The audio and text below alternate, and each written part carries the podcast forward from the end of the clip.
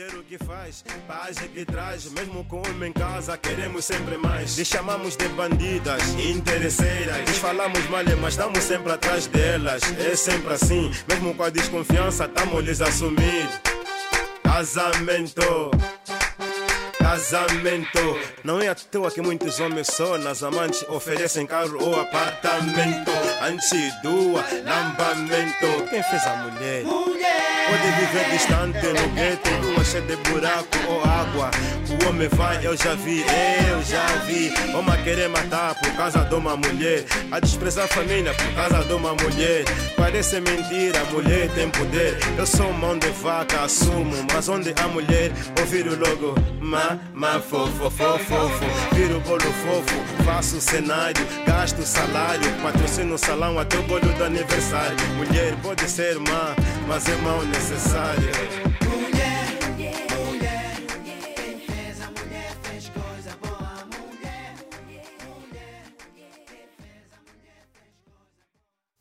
Bom dia, boa tarde, boa noite e até mesmo boa madrugada, dependendo das horas que vocês estiverem a ouvir. O meu nome é Rui Paquete e bem-vindos ao uh, 11 episódio do podcast Idiosincrasia Africana. Hoje tenho aqui uma convidada que acho que a estrela alinhou de certa forma para que isso viesse a acontecer.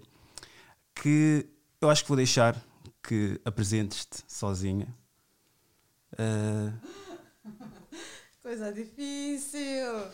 Falar, falar de mim, eu, opa, eu sou a Fênix. Uh, sou a Margarete Nascimento, mais conhecida por Fênix. Tenho 30 anos. Sou estilista e sou empreendedora. Prontos. Um, quando te referes que é, és empreendedora, podes uh, expandir um pouco sobre empreendedorismo? Sim. Ainda para mais sendo uma mulher.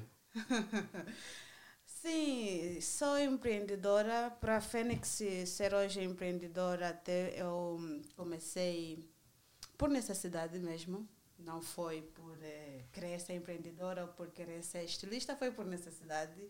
Foi a coisa de quatro a cinco anos atrás, quando nós tivemos uma crise muito forte em Angola. Eu estava cá a viver e a estudar com os meus filhos, tenho dois filhos, o Júnior e a Ana. O Júnior tem nove, a Ana vai fazer oito. E na altura eles eram pequeninos, nós tínhamos crise, não se conseguia transferir dinheiro, não se conseguia fazer nada. E eu parei para mim e disse: eu tenho que meter comida na mesa, o que é que eu vou fazer? Porque era só eu e meus filhos, não é? A minha família vive em, em Angola. E eu tive a ideia de começar a fazer roupas. Comecei a fazer eh, roupas, tinha alguns panos africanos em casa, eu me lembro. Um, comprei uma máquina de costura em segunda mão e meti-me à frente da máquina porque quem vê uma peça de roupa acha que é muito fácil fazer roupa, né? e na altura eu não sabia nada, completamente nada. E dei por mim, tipo, e agora? Tenho a máquina, tenho uns tecidos, e agora? Tive que ir para o YouTube, aprender, ver como é que se faz o corte, como é que se tira a medida e tal. Isso em que ano? Em que ano? Isso acho que foi em 2013 para 2014. Hum. Foi por aí. E pronto, eu fui treinando. Assim que eu consegui fazer a primeira camisa, eu meti-me à frente de uma câmera, fiz uma foto e meti no Facebook a vender tipo a 15, 15 ou 20 euros. Aí as pessoas começaram a comprar, gostaram daquilo, começaram a comprar, era, era padrão, padrão africano, e na altura hum, não estava assim muito em alta o padrão africano, não tinha quem fizesse, pelo menos aqui em Lisboa, e as pessoas procuravam por acaso aquele produto. Eu não sabia, foi por necessidade, foi o que me estava ao alcance para ter para dar de meus filhos. E foi assim que começou. As pessoas foram comprando, foram pedindo, foram aderindo. Eu fui praticando, fui estudando sobre este mercado e comecei a me apaixonar. E comecei a ver que é isso que eu gosto de fazer. Antes, entretanto, eu já fazia blogger, já era fashion blogger. E, as, e tudo que eu vestia, as seguidoras pediam. Mas não tinha um produto meu. A partir daí, eu comecei a fazer os meus próprios produtos, as minhas próprias peças e assim nasceu a Fênix, que hoje é estilista. Comecei a ver isso como um empreendimento, porque o mercado estava muito bom. Eu sou uma pessoa que gosta muito de observar o mercado, estar até atenta às tendências, gosto de aproveitar as oportunidades todas. E eu fui ficando atenta a tudo isso, Tanto é que hoje nem eu consigo dar conta de tanta demanda. Mas, enfim, ser empreendedora uh, como mulher não é fácil. Como mulher negra, pior ainda, não é? Estamos no mercado, tenho que ter consciência que estamos no mercado branco e que uh, nem sempre eu terei em a, ao alcance ou com facilidade o que as outras têm, não é? Por isso eu tenho consciência que eu tenho que trabalhar mais e melhor para conseguir ter não é? o que as outras hoje têm. Uh... Quais foram os entraves que tu tiveste?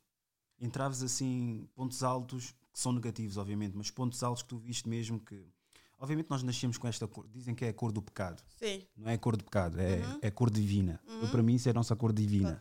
Uh, mas quando é que tu reparaste que a tua cor vai-te dar problemas? Obviamente é uma benção, Sim. mas iria te dar problemas. É assim, eu tentei sempre não meter eh, este, este, estigma. este estigma à frente. Tentei sempre focar no meu trabalho, fazer melhor para que e, e, dar os meus passinhos e as pessoas irem conhecendo e passar eh, não é a palavra mas quando mais um bocadinho já aqui para frente quando eu já me sentia desenvolvida quando eu já tinha uma perspectiva maior do que empreendedorismo do que ser empresária do que meter dinheiro para ter um negócio eu fui atrás um, de espaços para abrir uma loja aqui em Lisboa, fui atrás de licenças, fui atrás de documentos e eu notei aí que por eu ser negra há sim uma barreira. Tanto é que eu tive que trabalhar com advogadas brancas para conseguir ter os documentos que eu tenho hoje. Então aí eu senti. Num outro sentido, eu não me deixo muito, eu, eu talvez eu, eu, é a minha forma de ser não, não me deixo muito levar por esse estigma de que eu sou negra e não Chorar, posso chegar ali. Continuar não, a reclamar não, em, sentado, cruzar isso. os braços. Não, e... não faço isso. Eu tento sempre fazer o meu melhor, tento sempre dar os meus passinhos, tento sempre estar muito atenta às oportunidades, que eu não deixo nenhuma. E aí eu vou. Quando a gente agarra uma oportunidade, a gente vai encontrar barreiras completamente. Mas estou consciente que se eu me meter na chuva é para me molhar e só paro quando eu conseguir. Eu, eu funciono assim. Agora, eu estou agora numa onda de signos. Sim. Diz-me qual é que é o teu signo. Touro. Ah, ah já queria dizer, já queria que fosses, fosses, fosses aquário, mas não. não, sou não. touro. A touro é para casa do meu irmão. O meu irmão sou faz de, 4 de maio. Eu sou de 15 de maio. Pois. Está quase. Um, a questão que eu queria agora avançar era hum, a, a diferença, mas ainda queria perder, uh, não queria uhum. perder, queria ainda dar um segue naquilo que estavas a dizer. Quantas e quantas amigas tuas, não quero muito ser uhum. uh, muito, particular, muito, muito numa zona pessoal, uhum. mas quantas pessoas é que tu conheces que deixam-se cair nesse, nesse. Isso é uma areia movediça. Sim. do sentido de sou africano, os brancos, os uhum. brancos, os brancos. Uhum. Isso torna-se implosivo. Sim, sim até que ponto tu tentas recomendar ou tentas dar conselhos e uhum. reparas que isso de nada serve? Sim, isso eu noto principalmente porque nas, nas mulheres que estão a começar. Sim. Sim. É, já, é, a sociedade em si já te põe coisas na cabeça. A sociedade em si já, já te dá a entender que você é negra, você está numa sociedade branca, então vai ser mais difícil. E você, ao crescer, ao tentar ser empreendedora, você já, já cresce com tu, tudo isso na cabeça, com, essa, com esse barulho todo na cabeça. Foi o que eu estava a dizer ontem, por exemplo, com relação à rivalidade feminina, não é? Uh, existem várias perspectivas. Se eu, eu crescer, eu já cresci a ouvir que entre as angolanas há muita rivalidade, ah, não sei o quê quando eu entro no mercado, eu já entro com aquela, com aquela, com aquela perspectiva na cabeça, torna as coisas muito mais complicadas. O que eu tento aconselhar é sejam livres, tenham o coração aberto e limpo, entrem no mercado, porque em todo e qualquer mercado existe rivalidade. Em todo e qualquer mercado existe, existem barreiras. E é o que eu digo para quem está a começar. Em todo e qualquer mercado existe hierarquia. Nós temos que respeitar as hierarquias. Se eu estou a começar, eu não consigo estar lá. Eu não consigo ir ter com Yuri da Cunha se eu estou a começar aqui. Eu não consigo ir ter com o Mari se eu estou a começar aqui. Existem hierarquias. Se nós trabalharmos, não são as barreiras, não é. A sociedade é assim e nós temos que aceitar e temos que trabalhar com o tempo. Se nós somos iniciantes, é claro que a gente sonha um dia vestir Ari, um dia vestir a Pérola, um dia vestir o Yuri da Cunha. A gente sonha. Mas se eu for iniciante e ter com Ari, como já aconteceu comigo, eu vou ter barreiras. Porque Ari tem um nome no mercado, tem uma imagem a zelar, tem uma reputação a zelar, então ela tem que trabalhar com quem ela se sente à vontade ou quem ela vê que está capacitada para trabalhar com ela. Os degraus Sim. praticamente o que estavas a dizer. Uhum. Uh, os degraus são necessários porque epá, nada na vida é de, de elevador. Sim. Ninguém vai de elevador. Sim, sim. Existem degraus, mas uh, estaríamos, estaremos nós a condenar aqueles que veem, veem a nossa, o no, nosso brilho, só veem o nosso brilho, não veem a nossa luta, só veem já a nossa fase final. É assim, hum, com relação ao brilho, depende de nós artistas, de como transparecemos as nossas coisas. Não ostentar. Ostentar, eu ostento. Eu trabalho tanto que eu tenho que ostentar, atenção. eu Sim, tra sim. eu tra não, eu trabalho. eu- eu- essa é a minha Chanel, pelo Sim, amor de Deus. eu tenho que ostentar. Mas, para eu mostrar na minha seguidora que eu consegui essa Chanel, eu mostro o processo de como eu consegui essa Chanel.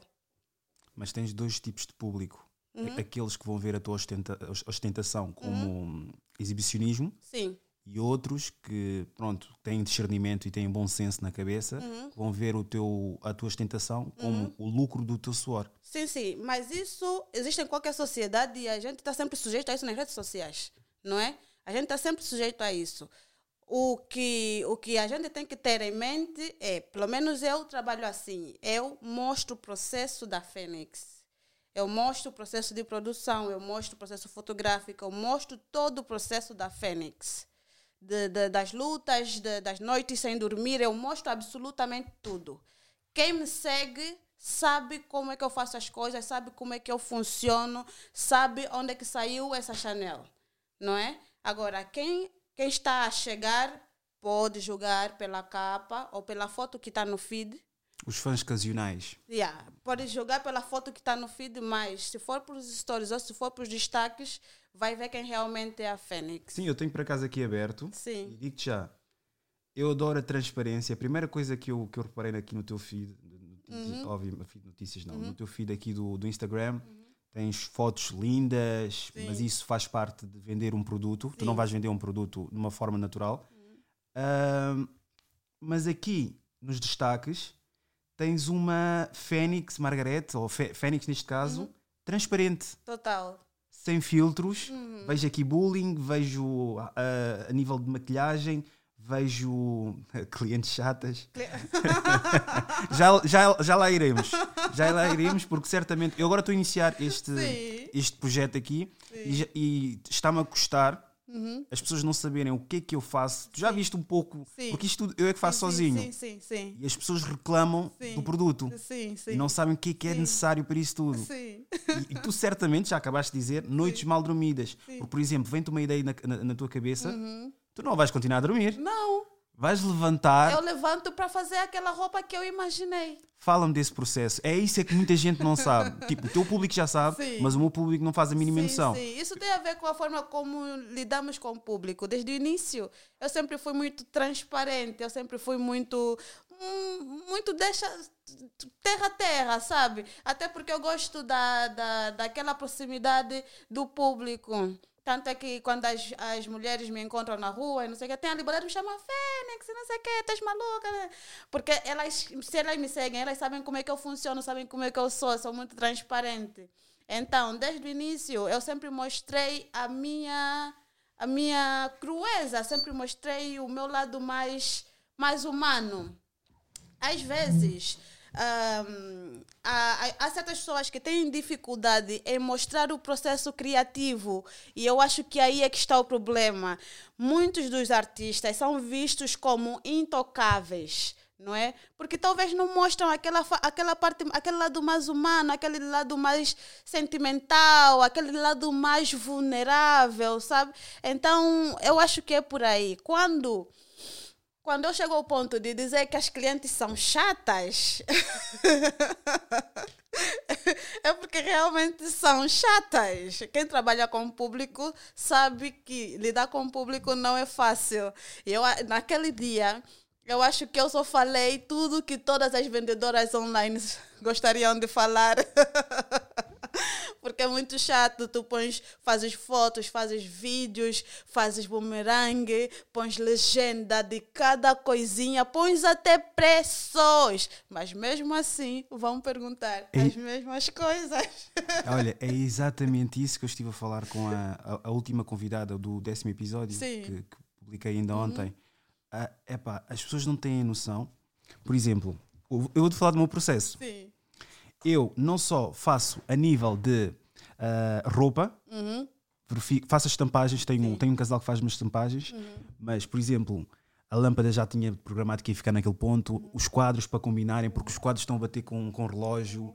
Uh, uh, mais o quê? A nível da edição do vídeo, eu é que faço edição do vídeo, faço a edição do áudio, uhum. a entrada da música, saída da música, tudo e mais alguma coisa, as legendas, fazer. Eu faço um, um vídeo, aqueles vídeos que tu viste do, do minuto. Sim, sim aquela porcaria leva-me 40 minutos mais, a fazer exato. aquilo. Ou mais. De um minuto, leva-me 40 minutos a fazer um vídeo de um minuto. Total. Porque legenda, para coincidir com o que está a ser dito, sim, às vezes há uma quebra de áudio. Uhum. Isso por isso é que agora ando a tentar, já andaram a reclamar que o áudio é, é péssimo. Uhum. E, e, pronto. Epá, é isso é que a malta não entende. Pensa que nós somos dotados, yeah. mas não existe. Há há um dizer que é quando não existe trabalho duro, de nada serve ter talento. Sim. Porque quem não trabalha duro perde o talento. Perde o talento. Porque o talento é um músculo. Quanto mais exercitarmos, mais tonificado ele fica. Não há. Uh, não existe ninguém, uh, pessoas que nascem dotadas de saber fazer as coisas na totalidade. Nós vamos aprendendo e vamos vendo que aquilo que, que a gente está a fazer, ah, eu gosto de fazer isso. Na roupa foi assim comigo. Eu aprendi gosto de fazer isso, gosto de roupa, gosto de moda, vou lidar com isso, é a minha paixão, ok.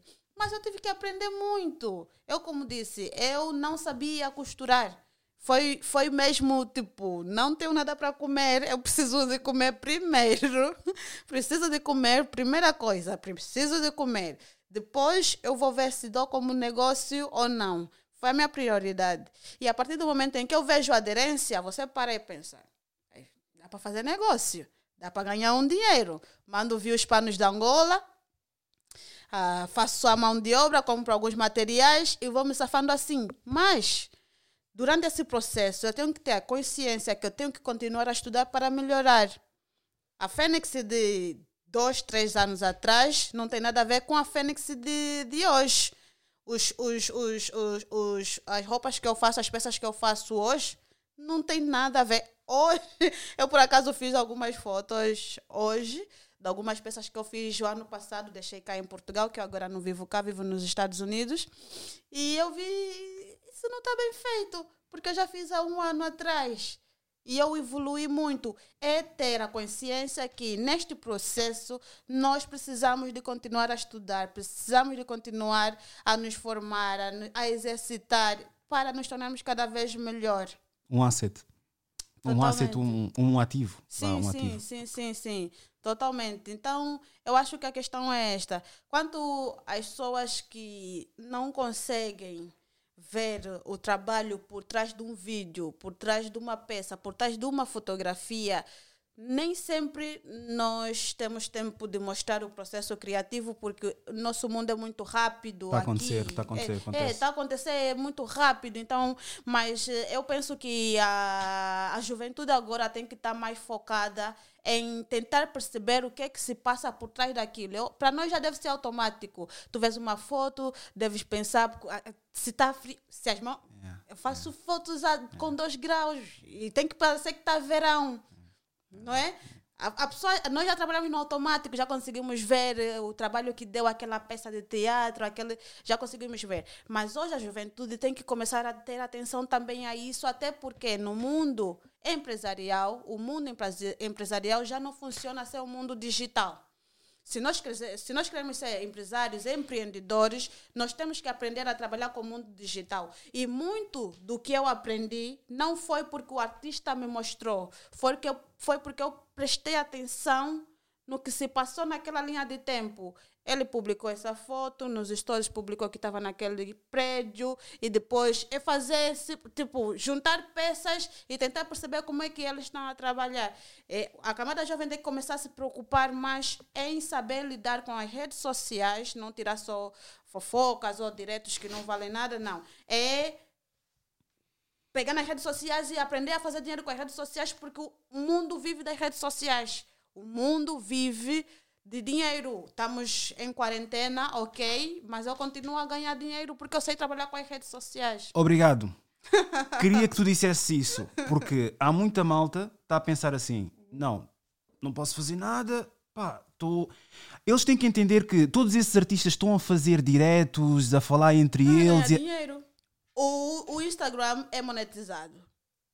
O Instagram monetiza-se uh, o YouTube monetiza-se. E enquanto eles estão a monetizar e a ganhar dinheiro por aí, uh, também eles estão a fazer estratégias para o pós-corona. Muita gente está distraído com isso. Para ganhar publicidade. O corona vai passar, mas o mundo vai continuar. Exatamente. Então, nós empreendedores temos de estar atentos a estes pontos. O que é que eu vou fazer depois do corona. Por que que esses cantores que antes nunca tiveram feito vídeos, lives, é, stories, hoje estão a fazer? Por que que eles estão a fazer? Porque eles têm que manter o público. Porque eles não porque é, e manter o público é manter o dinheiro. Fonte de rendimento, Exato. não, pode, não perder. Isso não pode parar. Nós não podemos só olhar e ver, não, ele é fixe, ele está fazendo live agora porque quer nos entreter. Não, ele está fazendo porque ele vai ganhar dinheiro. Tem que pagar as contas, porque Sim, isto aqui as contas não ficam em pausa. As, é. como, o que eu tenho andado a dizer é que as contas não vão ficar de quarentena. Uhum. Tu se mentalizares, ah, eu estou de quarentena porque eu tenho recebido mensagens da um, CTLM, Cofidis, uhum. uh, EDP, uhum. SMAS, estão todos a dizer: nós estamos a, estamos a tomar as nossas devidas medidas uhum. de, de, nas lojas, estamos a atender poucas pessoas e etc, etc. Uhum. Mas os pagamentos façam pelo multibanco e eles não estão. Não dizem que suspenderam ou que nos, nos deram umas férias no, nos pagamentos. E há, muito, há, há, muita gente que vai pensar, vai dizer assim: epá, eu não tenho como pagar, não estou a trabalhar. Eles não querem saber disso. Não, eles não querem saber. Eles não, os próprios empreendedores. Depois da, da quarentena, as, as, as faturas vão chegar. E vêm a dobrar. E vêm a dobrar. Se só em casa ao comer já estamos a comer a dobrar. Imagina as faturas, a da luz, a da água, vai tudo triplicar. A questão é que a gente tem que depois, tem que ir agora começar a arranjar estratégias para o pós-coronavírus. É isso, é nisso que eu agora estou concentrada, é nisso que eu agora estou focada como empreendedora. O que é que vai acontecer depois disso passar? Como empreendedora, como é que eu vou dar a volta a essa situação? Porque sabe-se que a economia mundial vai ter um impacto de 0,1% até o último trimestre deste ano pelo menos nas economias mais avançadas, Estados Unidos e China, conseguem recuperar. Mas eu acredito que países como Portugal, Itália e Espanha não vão conseguir recuperar até o final deste ano, de todo. Então, o que é que é o empreendedora? Eu tenho agora o empreendimento aqui, eh, tenho aqui a loja em, em Lisboa. O que é que eu vou fazer depois disso passar? É nisso que eu tenho vindo a trabalhar. E a focar. E a focar. Então, eu não vivo cá, eu vivo nos Estados Unidos qualquer dia eu tenho que sair dessa quarentena para ir embora, porque eu fiquei também presa aqui. Sim. Me apanhou aqui. Mas, entretanto, eu tenho que trabalhar para deixar material, para deixar eh, as estratégias feitas para o mercado que eu tenho aqui e depois avançar para lá. Tocando no, no assunto que tu ainda uh, referiste há pouco, por exemplo, uh, estudar o teu mercado. Uhum. Mas há, há, há, pessoas que vêm-te, por exemplo, a se ingrar no mundo da, no mundo da moda uhum e eles pensam da seguinte forma: pá, ela conseguiu, eu também consigo. Sim. Mas há uma pequena mensagem que se perde na, na, na, na tradução, Sim. que é tu tens que encontrar o teu nicho, tens que encontrar Sim. aquilo Sim. que te identifica. Sim. Isto aqui eu identifico-me e eu já apreciava conversas e já era desde. Toda a gente que me conhece sabe que eu fazia sempre perguntas. Por exemplo, perguntava se era. Como é que é? Que era possível crescer sem errar. Fazia esse tipo de perguntas profundas. Poucas pessoas tinham capacidade. Até as, as próprias pessoas intelectuais não tinham capacidade de responder. Porque são tão pragmáticos, só falam daquilo que veem, Sim, que não têm a capacidade de, ter, de, de debruçar so, de- sobre um, um assunto profundo. sim, Porque eles vão dizer, pá, eu só falo daquilo que vejo. Eu só ando no chão que consigo ver. sim. Eu não vou falar daquilo que não consigo ver. E não tem essa capacidade. O quão importante é uma criança ter a noção daquilo que ele é e que gosta para seguir. Porque muitas vezes nós gostamos daquilo que vemos na televisão e não naquilo que temos capacidade de. Qual é que é ah, a recomendação que tu darias? É assim. A pergunta foi. é, a questão é: eu posso, eu Fênix se conseguir. E muitas mulheres, eu tenho noção disso, inspiram-se na Fênix. Não é? Se a Fênix se consegue, se a Fênix conseguiu, eu também hei de conseguir. Mas eu estou sempre a dizer: vocês não podem crescer como a Fênix.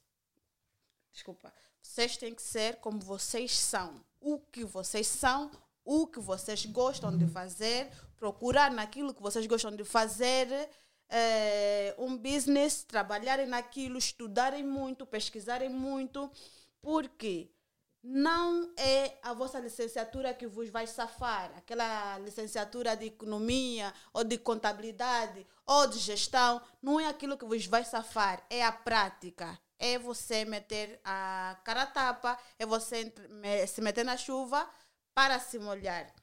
Então, quando eu tenho pessoas que olham para mim e se espelham em mim, a minha tendência é ser mais transparente possível. Sim, se eu conseguir, você também há de conseguir, mas tenha noção que para você chegar até aqui é necessário suar muito, é necessário trabalhar muito, é necessário Falhar. se dedicar muito, Falhar. é necessário saber que você vai falhar Não. muito. Eles pensam, tens sucesso, então porquê que eu estou a falhar várias vezes? O problema é que eles pensam que só vão falhar uma vez. uma vez. Esse sorriso já, já diz muito sobre. Só, só o sofrimento que já passaste dá para ver no riso. A dizer, ah, miúdo, não, não sabes o que é que eu já passei. A sério. Não, é um percurso muito longo. Eu olho para trás. Não, eu estava aqui numa, numa, numa condição muito bizarra aqui em Lisboa, com as minhas duas crianças, a minha família toda em Angola, o meu marido também em Angola. Ficamos nessas condições durante sete anos. Durante esses sete anos eu tive que eh, levar para frente a Fênix, porque nós estamos numa sociedade que nem sequer está preparada para mães solteiras, eh, não está preparada para, para, por exemplo, se eu for, se eu conseguisse um emprego, eu teria que trabalhar os finais de semana, aos finais de semana não tenho com quem deixar as crianças, eh, se, te- se tinha que trabalhar os feriados, as feriados as crianças têm que ficar com uma outra pessoa. Nem sempre as pessoas têm paciência de ficar com as tuas crianças.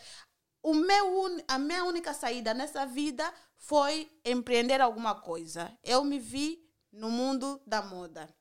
E no mundo da moda, eu não me limitei a fazer apenas roupas. Eu faço maquilhagem, eu faço cabelo, eu faço styling. Percebes? Eu faço de tudo que tem a ver com o mundo da moda, eu consigo responder tranquilamente. Então, é, eu, é- eu gostaria de meter o meu cérebro na cabeça das pessoas e dizer: não é só isso que você está vendo aqui à frente. É muito grande. Não, não, não se centra só na roupa. Centra-se em tudo que está à volta da roupa. Porque depois uma, uma, um assessoriza o outro, um complementa o outro. E você tem que ter a capacidade de fazer tudo que aquele, que aquele meio exige, exige. Se você é escritor, não faça só poesia, faça outras coisas. Se você sabe escrever bem, faça currículos, faça. hum, como é que se chama? Faça portfólios, faça, faça media kits. Media kit é uma coisa que eu tenho preguiça de fazer. Se alguém. te- eu já não, já não consigo parar para fazer o media kit.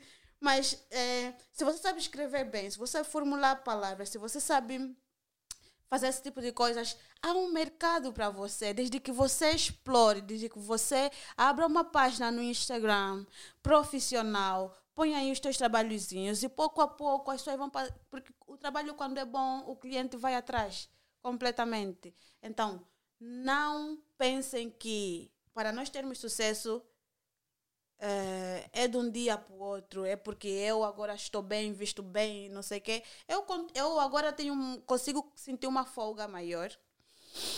Mas eu continuo a trabalhar do mesmo jeito porque eu ouvi num, num senhor milionário americano a dizer o seguinte: se tu queres ficar rico de verdade, nos primeiros anos, ou no, na, de, a partir do momento que começas a ver dinheiro, mantenha o teu estilo de vida. Não suba, não gaste mais, não viaje, não compre. Você ver? Mantenha o teu estilo de vida durante dois ou três anos. E aí, depois você consegue viver e respirar. Então, é o que eu faço. Eu hoje tenho, consigo respirar, tenho já uma. Tenho nome no mercado, graças a Deus e tal, mas o meu estilo de vida mantém-se. Tanto é que as pessoas me veem aqui em Lisboa andar de transporte e tu és boa humilde, tu andas mesmo Eu não sou humilde, eu sou inteligente, fofa. a buscar. eu sou inteligente, eu não vou chegar aqui em Lisboa, tá, tá um, a, a, a esbanjar, não é? A, a, a gastar com renta cars e não sei o quê, e depois como é que fica a minha loja? Como é que fica a Fênix? Para impressionar pessoas que depois nem querem saber de ti passado sim, uma semana. Sim, sim, sim, sim. Não, isso, isso, isso não acontece. Então eu tento transmitir sempre isso às pessoas que me seguem, sempre. A maior realidade, da forma mais nua e crua, seja no empreendedorismo, seja na vida pessoal, seja ao cuidar dos filhos, é, meteste agora a questão sobre os filhos, como eles veem a forma de, de lidar com o mundo, é, saberem o que gostam. Eu, a, o meu time são os meus filhos. A minha filha é minha assistente, o Mário Júnior é o meu fotógrafo. O Mário Júnior tem 9 anos, o Mário Júnior começou a fazer as fotos há 3 anos atrás. E o Júnior hoje faz mais fotos, faz mais vídeos, faz tudo. Tu tens a, tu tens a noção. Ele está com quantos anos? O Júnior tem 9. Com 9 anos. Sim. E, ah, tens a noção, claro que tens a noção. Porque quem pensa, é para é me safar. Uhum. Tu já estás a instruir aquela criança sim, sim. a ser um fotógrafo Sim. e aí está. Está a editar também. Sim, sim, sim. Já começa a editar e já sabes o mercado que ele já tem Sim, pela frente. sim. Porque muita gente procura pessoas que sabem editar, Sim. efeitos especiais. E se for Yeah. preciso, já com o dinheiro Uhum. que a mãe trabalhou, suou, sangue, etc., vai meter numa escola só lapidar alguma, limar algumas arestas Algumas coisas. E tens um profissional que ganha, se for preciso, nos Estados Unidos, 10 mil dólares. Não, o Júnior, o Júnior, o Júnior, ele está bem. Eu dou a liberdade. eu- é assim, como mãe, tirando a- agora a parte empreendedora e metendo a mãe, eu quero que ele saiba pelo menos tirar uma foto, porque com uma câmera em qualquer lugar do mundo ele vai comer. Claro. Seja 10 dólares, 100 dólares, não interessa. Quando ele vir que ele está passando necessidades com uma câmera e com as instruções que eu lhe dou de falar, olha, aqui você ganha dinheiro, filho. Aqui no YouTube não são esses vídeos. Nesse vídeo você pode ganhar dinheiro, sabias? Com essas fotos tu podes ganhar dinheiro. Educando assim o meu filho, ele pode viajar, ele pode viver aonde ele quiser, mas ele vai saber tratar, ele vai saber eh, se virar, vai saber comer sozinho, vai saber trabalhar sozinho, vai saber ganhar o, o pão dele. Eu faço mais isso porque eu quero que o meu filho amanhã tenha uma profissão independente como eu tenho. Eu, eu fui para os Estados Unidos, eu nunca deixei de ganhar dinheiro. Fui para os Estados Unidos, nos Estados Unidos não tenho um público, meu público, o maior público é aqui, eu cresci aqui, eu fiz o meu mercado cá. E chegando nos Estados Unidos, eu quase não tinha público. Eu pensava que não, porque eu esqueci que eu sou tão internacional que eu tenho até seguidoras lá. então, elas passam a, passam a palavra umas às outras e nem que for um 100, um 200, eu tenho sempre para mim. Então, é isso que eu tento transmitir aos meus filhos, tanto o Júnior como a Ana, que também é blogueirinha, que vocês podem. ah, E eu acho que maior parte os pais esquecem. eh, nós lutamos tanto para darmos uma profissão e dar de comer aos filhos, esquecemos de educar os nossos filhos ah, como é que eles podem gastar as nossas riquezas quando nós morrermos.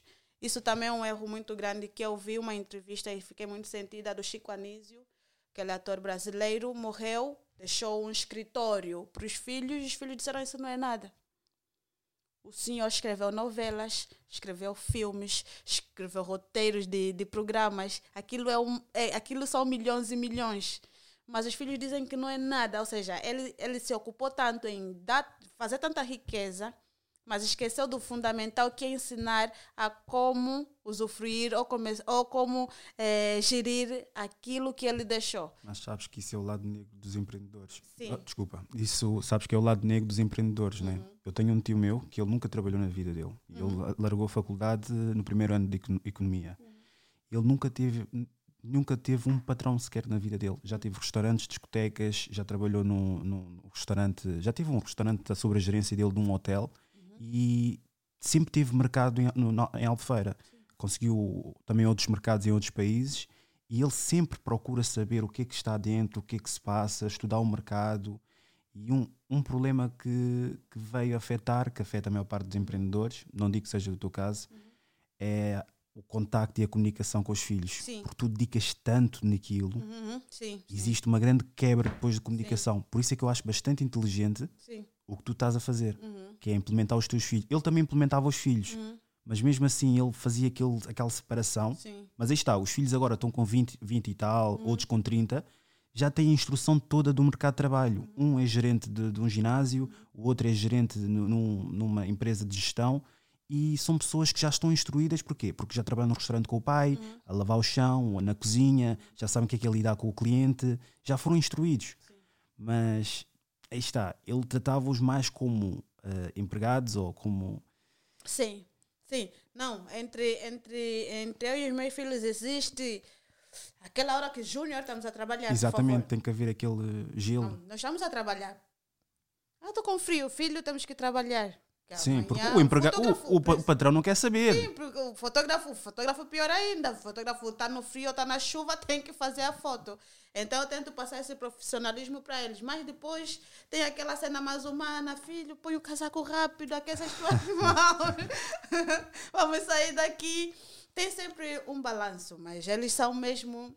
Porque é quando eu ia fazer as fotos, as primeiras fotos da Fênix, aquelas primeiras fotos de 20 euros. Foi o Júnior que me fez, bebê. Eu saí da minha casa para o Parque de Queluz, fui fazer as fotos com ele, ele me fez as fotos e tal. E eles cresceram a me ver. Eles sempre.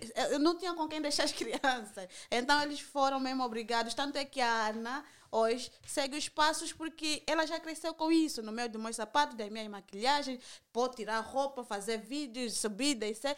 A Ana já está completamente ambientada com isso e para ela é super natural. Mas tem sempre a parte profissional e aquela parte mais, mais, mais humana entre nós. A parte de- dos erros que nós falamos, Uhum. eh, eu, por exemplo, o feedback, Uhum. redes sociais. Comecei desde 1 de agosto Uhum. esse projeto. Comecei a reparar, tipo, eh, sigam, façam isso. Não via feedback nenhum das pessoas. Eu dizia, alguma coisa se está a passar. Se as pessoas não estão a dizer nada, porque está-se a passar alguma coisa. Então, como é, que- como é que eu estou aqui a falar e eles não, não me seguem? Não me dizem nada. Ficava chateado, continuava a partilhar, mas partilhava exatamente o, a pedinchar. Sim. Vou ser, vou ser mais sincero possível, a pedinchar. Comecei a seguir um tal de Paulo Faustino, que é um português que é um gênio de marketing digital, e ele diz mesmo assim: se eles não estão. Eu, tudo aquilo que ele fala, eu escrevo. E comprovei. Facebook, por exemplo. Para quem não sabe, no Facebook, o link, tu se meteres um. Se publicares uma foto com um link para o YouTube, vais ter pouco alcance orgânico. Sim. Porque vão reduzir porque estás a sair do Facebook. Sim. Se meteres para o Instagram, vais ter algum, porque o Instagram faz parte do Facebook. Sim. E é isso eu não sabia. Sim. E eu depois fui a ver as fotos que eu publiquei, vi lá uma foto que tinha publicado sem, nenhuma, sem nenhum link a redirecionar-me para, hum, para, para onde? Para LinkedIn, por exemplo. Sim. E aquilo tinha para aí 500, 500 alcances orgânicos. 500 pessoas. Sim. E eu depois fiquei a pensar, pá, se calhar alguma coisa que eu estou a fazer mal aqui. Comecei a, a a fazer uma estratégia diferente da que tinha antes e comecei a reparar que comecei a ganhar mais pessoas. Publicar uma certa hora, muito importante. Não publicar em demasia, para não entupir, porque as pessoas querem ver um pouco de ti e um pouco de outras pessoas.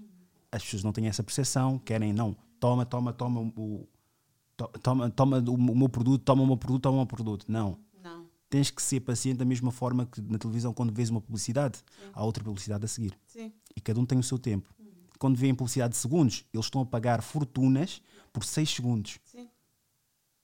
Essa juventude não percebe, não percebe que isso tudo é programado. Eu agora vejo, Tudo. vejo tudo de uma forma transparente. Absolutamente tudo é programado nas redes sociais.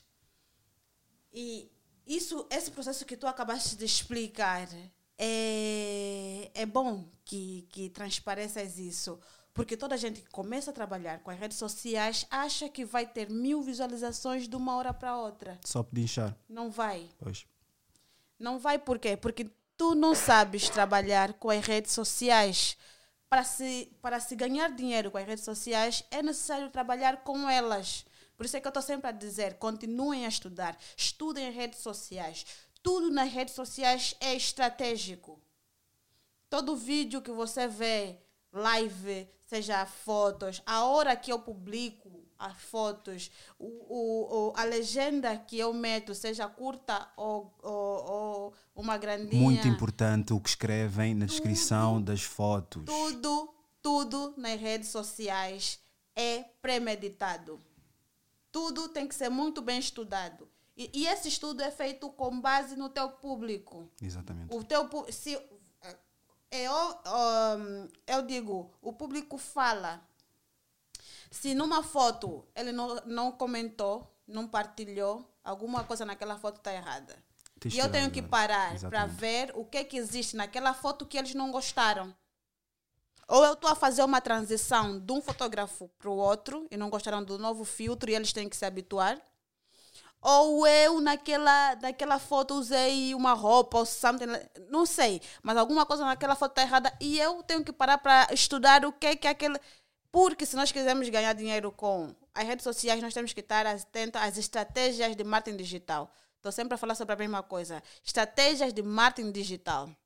Há pessoas que dizem que eu fiz da minha vida uma novela. Eu disse, não, é automático. Para mim foi automático. Comecei muito normal e não sei o quê. Só que pelo caminho tu percebes que todos os outros são estratégicos. Então por que, que eu não vou ser estratégico? Eu tenho que trabalhar com estratégias, não é?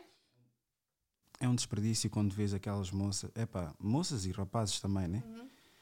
Que têm 2, 3 mil, porque para- dois, um, 3 mil seguidores no, no Instagram não tem nada a ver com 3 mil amigos no Facebook. Sim. Eles pensam que é a mesma coisa, não, tem nada a Não, ver. não tem nada a ver. Porque o Facebook corta-te bastante de Sim. quem vai ver as tuas coisas. Sim, e sim, tu, se queres que toda a gente veja, Sim. E as redes sociais hoje em dia ah, co- ah, implementaram muitas políticas, porque muita gente a aderir. O YouTube aderiu políticas malucas para cortar as visualizações, para não ter, para não dar muito alcance ao teu vídeo, porque eles pagam, eles dão dinheiro. O YouTube gasta muito dinheiro com as visualizações. Tem pessoas que têm 12 milhões de seguidores no YouTube e fazem a vida com aquilo. Tem pessoas que têm milhares de seguidores no Instagram e fazem a vida com aquilo. E quanto mais pessoas têm a consumir essas redes sociais, mais difícil nós temos alcance.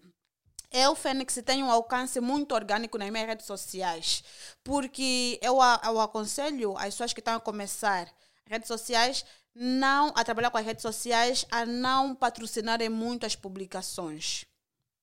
Por quê? Porque nós queremos pessoas que nos sigam organicamente porque gostam daquilo que nós estamos a fazer, não porque eu enfiei na cara dela aquela publicidade. Percebes? Então, quando nós estamos a começar, é necessário nós termos, nós termos um, um, um, números orgânicos. Mais para frente, quando eu vejo que o meu público já adere, já responde, já interage e tal, uma vez ou outra eu posso patrocinar porque eu preciso de alcance realmente nas minhas publicações. Hoje em dia, vê-se que eu tenho 11 mil seguidores, mas eu tenho de, eh, 600, 700, 800 likes numa foto. Mas isso não é porque ou a foto está errada, ou, não, tem a ver com as políticas que esses, os donos das redes sociais implementaram para Mark ter alcance. Alcance. Para eu ter alcance, eu tenho que pagar. Eu tenho que promover aquela publicação para eles abrirem. Então, já deixa, eu já deixo de prestar atenção aos likes e às visualizações e presto mais atenção ao conteúdo mesmo, ao conteúdo que eu estou a transmitir. foi exatamente o que eu reparei. Eu comecei a, a criticar, a dizer, então, mas não me seguem ainda, querem, querem, querem me apoiar nesse projeto e estava totalmente indignado. Eu estou, estou a falar de ser o mais transparente possível porque eu sei que são frustrações do início. Sim. Porquê? Porque vimos alguém a se ingrar e pensamos que é instantâneo. E sabemos que existe uma luta, mas aquela luta pensamos que é. ah, Não É. consegui hoje. Não consegui hoje. Comecei depois a mudar de estratégia. Comecei a publicar umas certas horas, comecei a ter atenção àquilo que publico, não congestionar na- na- nas publicações e comecei a reparar que depois tens as estatísticas em baixo. Uhum. Sim. O que aparece, eu devemos mais preocupar com o que é partilhado do que os likes. Sim. Se tiveres 3 likes numa, numa foto e vires que é difícil isso acontecer, mas se vires que tens 10 pessoas que encaminharam a tua foto, Sim. É muito É importante. muito bom. Sim. Eu, quando vejo aquela seta do avião Sim. com 10 pessoas Sim, a partilhar, sim. eu vejo que é followers que vêm aí. Yeah, sim. Porque 20 likes numa foto para mim não me, não me significam Até nada. porque hum, há, há pessoas que nos seguem, mas não querem, não querem que nós saibamos. Exatamente. Entendeu? Sim, metem tipo no- nos favoritos. Sim. Porque eu já reparei que vários metem nos favoritos Aham. só para não dar aquela Yeah, parte de- fraca sim, que eu acho sim, ridículo. sim. Se é É ridículo. assim que existe. é E assim isso foi outra coisa que eu, eu resolvi fazer com esse podcast, porque eu sei que pessoas que não gostam de mim, mas é curioso que aquilo que eu digo, outras pessoas dizem, já gostam daquelas outras pessoas. Mas o facto de ser eu a dizer, eu a fazer a- a- as coisas, já não gostam. Por isso, é importante saber ah, o teu público e saber o tipo de personalidade que tu tens. Se tens uma perso- perso- personalidade que não é muito agradável a muita gente, não dês a tua cara. Se, fica atrás das câmaras. Uma coisa que eu também já reparei que atrás das câmaras existe muito poder. Todos Claro. querem ir à frente das, das câmaras. Sim. Querem aparecer, mas quem tem dinheiro não é quem está a jogar no NBA. Aham. Quem tem dinheiro é o dono É o dono. Ok. das equipas. Sim. E eles pensam só no sentido, não, eu vou estar a brilhar à frente das câmaras. Não interessa. Tu, se estiveres a produzir um filme, tu ganhas mais que um ator. Ganhas mais que uma atriz, ganhas muito mais que esses, esses, esses, esses bacanos. Sim, mas eu acho que nesse sentido dependem dos nichos. Há nichos em que se eu der a cara eu ganho mais e noutros não. Hoje a Fenty Beauty da Rihanna, se ela der a cara, ela, ela faz sold out. Sim, Se for uma outra modelo, já não. sim, sim, sim. sim. Kim Kardashian a mesma coisa, Kylie Jenner a mesma coisa. Sabe, eu acho que depende muito dos nichos. Acho que depende muito do negócio, o dar a cara, aparecer ou não aparecer. E do jeito que o marketing e o, o público está tão exigente que eh, parece mais credível eu aparecer com a roupa no corpo do que uma modelo. Eu sinto que se eu não vestir, eu não vendo. Eu, eu sou praticamente ob- obrigada a vestir as minhas peças para eu conseguir vender, porque as minhas clientes, as minhas seguidoras estão habituadas a ver as minhas peças no, no meu corpo. É muito importante também ah, o tom de pele, porque já reparaste que Hum. eles ficam contentes agora. A Zara, eu sempre gostei da estratégia da Zara, ao contrário de todos os outros que começaram a aderir nos últimos Uhum. Sim. oito anos, não é? sim. Oito anos. Sim, para aí mesmo. A Zara sempre teve, e esse rapaz por acaso andou comigo na escola, Uhum. o, o mais novo, eles são dois irmãos, Sim. de o ma- todos sim. magrinhos, aqueles modelos ma- magrinhos. O mais novo andou na escola comigo e eles já tinham implementado eles já desde 2000 e poucos. Uhum. Eu esqueço-me também do nome dele. Ah. Eu esqueço. Porque o irmão mais velho tem, tem, um, tem um salão, tem um- uma loja Yeah. em Lisboa Sim. e, e vende bastante também. Sim, sim, Mas aí está. sei. Eles, Tem uma marca de sapatos, não tem algum deles. Exato. Yeah. E isso foi, foi a tal questão. Eles sabiam que os africanos compram peças lá. Africanos e outras comunidades compram lá roupa. E eles não entraram com H&M, por exemplo, aquilo do Monkey foi desnecessário. Mas agora tu achas que os africanos têm aquela mentalidade a dizer chamaram de Monkey, Yeah, vou deixar de comprar. deixar de comprar. O quê? Uma camisa um euro? Vou comprar um euro. Sim. Quando a Fênix tem um vestido espetacular e é africana, fala-me sobre isso. Os africanos não apoiarem. Tipo, eu, eu, eu fi- eu fiz uma publicação já no princípio que deu-me bastante followers. Que é: nós vivemos em Portugal onde os africanos vão arranjar os telemóveis nos paquistaneses, vão aos rodízios dos brasileiros, vão aos buffets dos, dos chineses, vão comprar ah, tudo e mais alguma coisa nas lojas chinesas. E se perguntares o que é que eles são, eles dizem que são portugueses. Total. Mas comprar a roupa no ou algum de fiado, dizer como é, É que assim, quilap, quilap, quilap, quilap.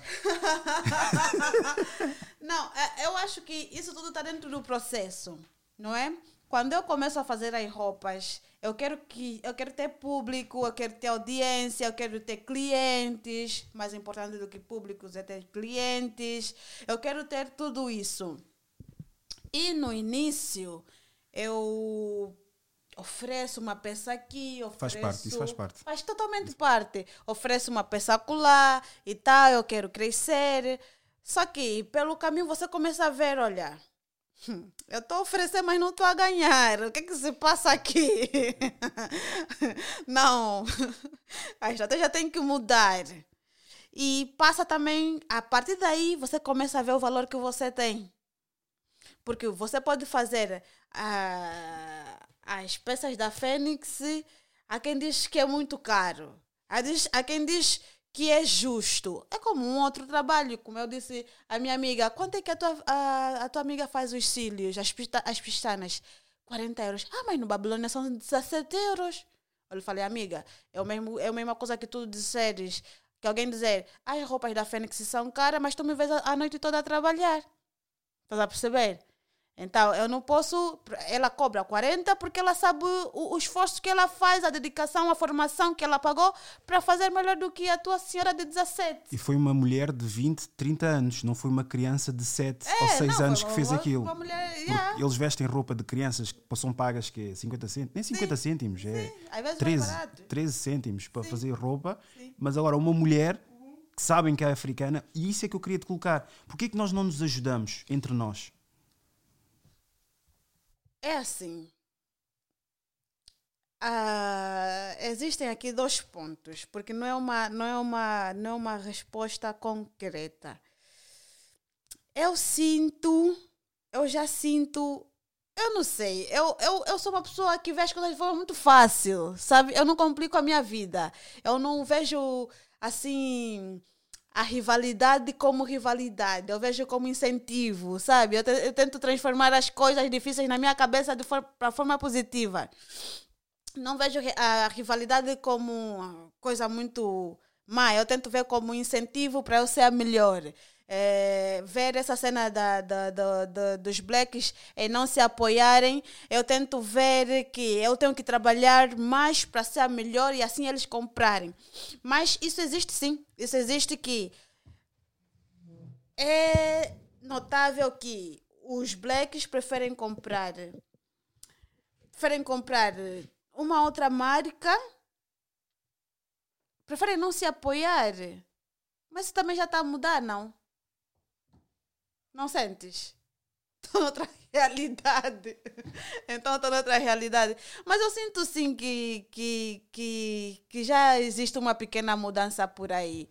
Eu, eu, eu sinto que existe uma mudança. Eu sinto que já há mais apoio entre os blacks.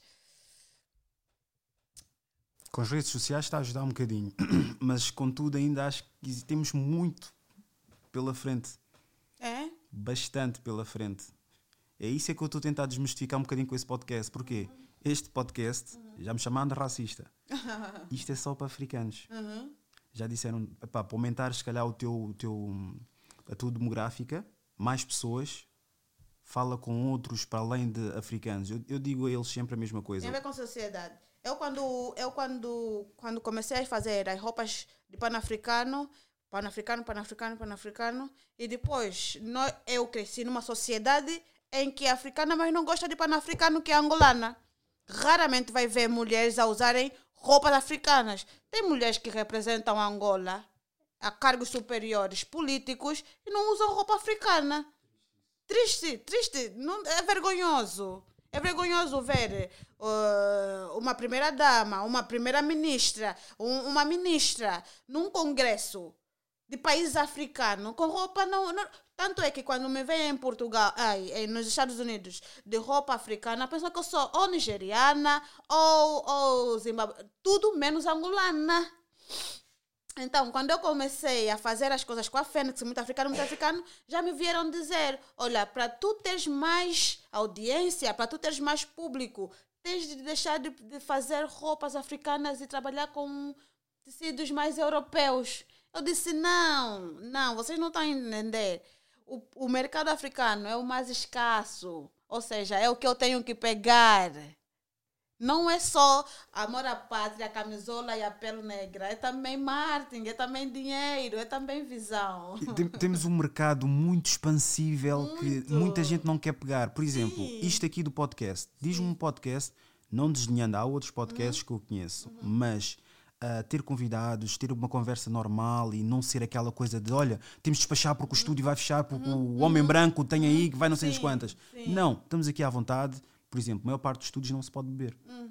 Eu até queria fumar, até queria que as pessoas pudessem fumar aqui, mas, mas não dá, não dá deve, ter, deve ter o alarme lá fora yeah. e pronto, não queria chegar a esse ponto. Uhum. Mas aquela, aquela coisa de temos um mercado, podíamos expandir e explorar, o pessoal não, não quer explorar e quando explora quer associar-se logo, Sim. mas fica logo ali, Sim. é como Sunquick. Temos Sim. o Sunquick que está concentrado. Uhum. A partir do momento que metemos água, uhum. já não é a mesma coisa.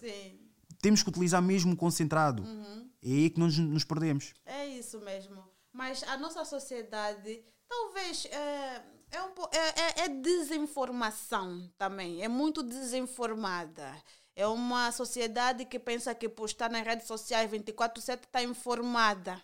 Estou sempre a recomendar para que leiam e que leiam ou livros ou sites credíveis. É uma desinformação total. O, o, o, o, o mundo africano peças africanas, sejam roupas, sapatos, acessórios africanos, está em extremamente alta, extremamente alto nos Estados Unidos principalmente.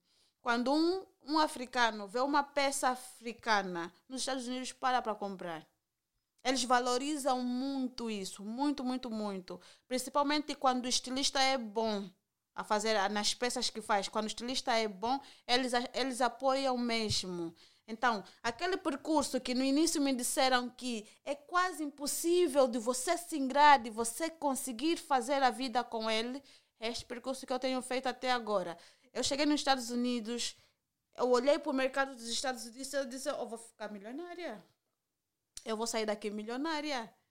Porque não tem pessoas que fazem roupas sob medidas africanas lá.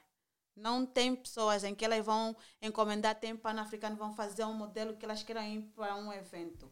Nós estamos a falar de uma sociedade capitalista e que tem dinheiro para comprar as peças. É, é possível. Havia uma frase que eu, que eu colocava sempre que era: é possível ser um bom. Ah, como é que é? É possível ser um bom empreendedor sem ser oportunista? Não. Porquê? Explica. Nós somos oportunistas. Para eu ser uma boa empreendedora, eu disse, eu agarro todas as oportunidades. Se quiserem ver isso como oportunista no mau sentido, vejam. Mas eu sou oportunista. Eu tenho a noção de que eu estou nos Estados Unidos por quatro anos. Não vou perder os meus quatro anos a, a coçar a barriga. Eu tenho que pegar nessa oportunidade que Deus me deu, que é mesmo Deus que me deu, que eu não sei como é que eu fui lá parar. Fênix, que começou a fazer roupas para ganhar, eh, para pôr um pão no pingo doce na mesa, ou vai nos Estados Unidos viver. E eu não vou, de, não vou largar essa oportunidade porque vão me chamar de oportunista. Todo empreendedor deve ser oportunista. São nas oportunidades que nós nos, nos, nos encontramos, que nós fazemos o nosso negócio, os nossos business. É, a vez passada eu fui para um evento lá nos Estados Unidos foi o primeiro evento que eu fui, não sabia como é que aquilo funcionava totalmente. Uh, tem lá um aplicativo, Eventrine, acho que é isso que chama, que eles põem todos os eventos que vão passar nas cidades, seja Washington, Nova York, onde você quiser, pões aí, fazes uma pesquisa e tu encontras aquilo do teu nicho. E eu procurei e encontrei certos eventos. Eu disse, pá, eu vou. Por quê? Porque, já abrindo aqui um parênteses, eh, no início eu pensei em pagar eh, influências digitais para publicitarem a Fênix americanas, não é? Porque eu quero muito ter mercado feito também lá. Porque quando eu saí de lá, está bem nos Estados Unidos, está bem aqui na Europa, está bem em Angola, está bem em todo lado. Então eu pensei em fazer, pá, vou falar com as influências digitais, só que tudo lá é capitalista. Nos Estados Unidos não existe, ah, porque amiguinha, ai querida, não. É tudo capital, é tudo dinheiro. Se tu me pagares X, se, teu, se o teu produto for bom, que ainda tem que testar o teu produto, eu faço por 300 dólares. Eu disse, ok, tá bem. Mas depois parei para pensar, eu disse, não, não há pessoa que venda melhor o meu produto do que eu mesma. E é isso que os empreendedores também têm que saber. Ninguém vende melhor o teu produto do que você mesmo. Então, se eu vendo muito bem o meu produto, eu vou para os eventos com o meu produto no meu corpo, não é? Visto a fênix que é em mim. e boa sorte. E foi o que eu fiz. Eu fui para o evento né? Fui já com meu produto, uma roupa by Fênix e tal. Chego, era uma semana de moda de, de Washington. Cheguei no evento e tal, toda, né? Atitude já lá, mas o coração aqui a bater assim. Porque ainda não me sinto muito confortável com o inglês também. Mas pronto, fui. Quando eu cheguei no evento, é, é automático. A minha forma de estar, que talvez deixe as pessoas muito à vontade de virem ter comigo e aquela forma de estar que o americano gosta, aquela forma de estar muito, muito, muito despojada, muito alegre, muito, sabe, com personalidade e tal. E as pessoas começaram a ver aquela, aquela fênix, aquela pessoa e a pensar que eu sou famosa. Ninguém me conhece. Ninguém me conhecia, mas todos depois metiam aqui, né? era um network mesmo, era tipo uma série de network antes do, do Fashion Week começar. Então tinham designers, tinham não, modelos, não, não te tinham percas, fotógrafos. Não te percas. O quão é importante, por exemplo, tu disseste que a rede social é muito importante. Uhum. Tens sempre aqueles rapazes, eu conheço infelizmente alguns, Uhum. epá, não, eu não, não ligo o Facebook, não, eu depois Yeah. fico a pensar, tá- é morto o artista aí, Uhum. estás-te a matar aí. Yeah. Depois tens aqueles que dizem, epá, não, pessoas falsas e etc. Ainda há pouco tempo tive num programa da RTP África e tive uma, houve uma conversa de bastidores e que não sei, alguém foi despedido e a, a apresentadora Dor disse que a própria pessoa que foi despedida também teve uma postura má, porque pensou que aquilo é amigos, aquilo é negócio. Total. A conversa que estás a ter com a pessoa, não penses que aquilo é de coração, aquilo, a pessoa vê uma oportunidade em ti e tu tens que ver como também tirar uma oportunidade na pessoa. E aqui não somos amigos, aqui não há. Pode-se criar uma amizade, uma Sim, relação, sim. mas o primeiro contacto e o resto até o final não deixa de ser negócio. Sim. Qual é o conceito que lhe dás àquelas pessoas que dizem, epá, não, não me meto nas redes sociais, eu não gosto de misturar com essas pessoas falsas e. É o seguinte, para nós co- conseguirmos sobreviver a esse mundo, temos que perceber que tudo é na base, não, vou, não posso dizer tudo, mas quando se trata de negócio, emprego, colegas e trabalho, é tudo oportunismo, é tudo na base do interesse. Nós, nós precisamos entender que aquilo que nós estamos a fazer, o que alguém está a fazer por nós naquele momento, é trabalho, é uma cena profissional. Quando eu sair daí, eu não posso exigir mais nada. Nós temos que parar de, de meter sempre o, o coração nas coisas e dizer, ah, é muito sentimental, olha, ele me magoou. Não, não, sei." não, não, não, não. Nós não podemos pensar assim. Eu, eu, eu gostaria de incutir isso na cabeça das pessoas. Ontem eu estava a falar. hum, sobre a rivalidade feminina e não sei o quê. E eu, eu disse, olha, eu conheço três realidades. Eu conheço a realidade americana, conheço, conheço a realidade aqui em Portugal e conheço a realidade angolana. São perspectivas de rivalidade femininas muito diferentes. Nos Estados Unidos, pra, pra, em, existem muitos networks, eh, existem eventos, existem feiras e não sei o quê. Toda a gente conversa, toda a gente se partilha, mas no final do dia, se eu, consi- se eu quiser trabalhar com alguém, tem que ter dinheiro em cima da mesa. São umas capitalistas. Ok? Eu venho aqui em Portugal. Aqui em Portugal eu vejo um ass- um- um- uma, uma, uma, uma partilha maior entre as mulheres. Até porque Porque o mercado em si é, é, é aberto. Nós temos, nós temos produtos ao alcance. Nós- nós temos, por exemplo, eu tenho tecidos ao alcance, tenho, tenho costura, tenho máquina, tenho, tenho a pessoa que pode arranjar a minha máquina de costuras. Eu tenho os produtos ao alcance. Eu vou para a realidade angolana. É uma realidade completamente diferente dessas duas que eu acabei de citar.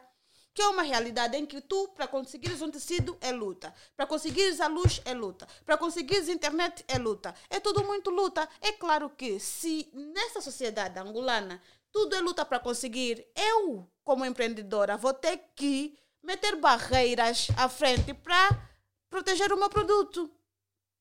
Percebes? Então é assim que eu faço a a leitura das coisas. Eu não posso pegar na mulher angolana e dizer, não, há muita rivalidade, não se gostam mesmo, não se partilham. Existe uma coisa que é mesmo automática delas. Por quê? Por salvaguarda, por, por proteção do produto, por proteção da marca. Porque quando as outras, quando as mesmas angolanas vêm para essa sociedade portuguesa, elas abrem-se totalmente. Porque o acesso às coisas é maior, já não é luta, já não é ai, ter que cansar o corpo para comprar um materialzinho. Diz-me diz diz uma coisa: uh, quando tens aquelas pessoas que dizem, epá, uh, agora que eu estou famoso, agora que eu estou. Hum, porque depois perdemos. Uhum. No princípio começamos com uma luta, e foi o que tu disseste. Sim. Tens que manter a mesma fome uhum. que tu começaste um negócio. Uhum. Aquelas pessoas que atingem um, um, uma fasquia já com algum uhum. reconhecimento uhum. e dizem que agora que eu sou alguém, já estão a vir atrás de mim. Uhum. As pessoas não percebem que tu, tu tens que. Como é que é? Tu tens que construir a tua própria casa, a tua Sim. própria fama, o teu próprio nome para ser visível para outros. Sim tu não podes uh, esperar que toda a gente queira saber de ti quando tu não és ninguém. Tens uhum. 10 followers, estás a fazer um tecido ainda Sim. e tipo, nem manequins tens sequer uhum. E ainda estás a trabalhar dentro do quarto. As pessoas têm que perceber que quando tivermos o nosso próprio, o nosso próprio, próprio estatuto, já criamos alguma visibilidade para outras pessoas. Uhum. Porque existem prédios e o teu prédio tem que ser construído para estar ao nível das outras pessoas te verem. Sim. Porquê é que nós ficamos sempre com desgosto quando não temos esse reconhecimento? Numa fase inicial. Numa fase inicial a gente quer tudo, porque a gente é inexperiente. Mas porquê? Mas porquê? porque é do ser humano. Porque não, nada vem depressa. Claro, mas é do ser humano. A gente se frustra. Eu, eu, eu, eu, eu já teve vezes que eu acordei e comecei a chorar com meu marido a dizer: Olha, eu estou farta de ficar na máquina a costurar, estou cansada, meu. É Porque que, até quando é que eu tenho que, que costurar para eu conseguir ter a minha loja em Nova York? Até quando posso dizer. Tá Às vezes a gente acorda mesmo frustrado, mas é, é do ser humano. E quando nós estamos no início, é, parece que é mais frustrante ainda, porque no início na sociedade africana, principalmente. E, na, e quando a gente quer começar uma coisa artística, o pai não apoia, o amigo não apoia, a sociedade não apoia, estou contigo mesmo. Então, aí torna a coisa muito mais frustrante, porque quando está no início, ninguém aposta em ti. Eu, Fênix, ninguém apostou, ninguém acreditou, ninguém acreditou em mim. Porque eu estou longe do marido, estou a fazer moda, desta parte aqui, deste lado aqui, estou a fazer moda e estás a se expor muito, estás a mostrar muita perna e o marido vai te deixar e essa moda não vai dar dinheiro. É, é, é uma coisa toda que se você não saber filtrar, se você não for maduro o suficiente para saber levar isso tudo, tu ficas pelo caminho. E eu, sinto, eu sinto que é por aí que muita gente fica. Porque as pessoas, quando começam, esperam o apoio de outras pessoas. Não, o apoio tem que ser nosso. A nossa resistência psicológica, a nossa maturidade emocional tem que partir por aí. Quando as pessoas virem que nós estamos a seguir, todas as outras vêm para trás, vêm, vêm seguir, seguem, te apoiam e já te partilham, a mãe já vem comentar, o pai também já sabe, sabe. Mas quando nós estamos a começar, uma coisa, principalmente para os jovens entenderem, nós estamos numa sociedade em que os pais são so, sociedade de geração em que os pais são muito protetores eles querem que os filhos se formem, sejam engenheiros, médicos, jornalistas, para que eles tenham um pão amanhã. Os nossos pais não percebem que hoje o mundo é digital e que se eu quiser ficar no meu quarto a ganhar dinheiro, eu vou ficar. Para eles aquilo é, é tipo diabo, é impensável, não é? Então nós temos que ter a noção que para nós seguirmos com esta, com este, com este, com este nosso sonho, nós precisamos apenas da nossa motivação, primeiro. Nossa motivação, nós no caminho, porque a motivação é aquilo que vai te falar, fazer ultrapassar todas as barreiras, todas as pedras para tu seguir. Depois, quando motivação e seriedade.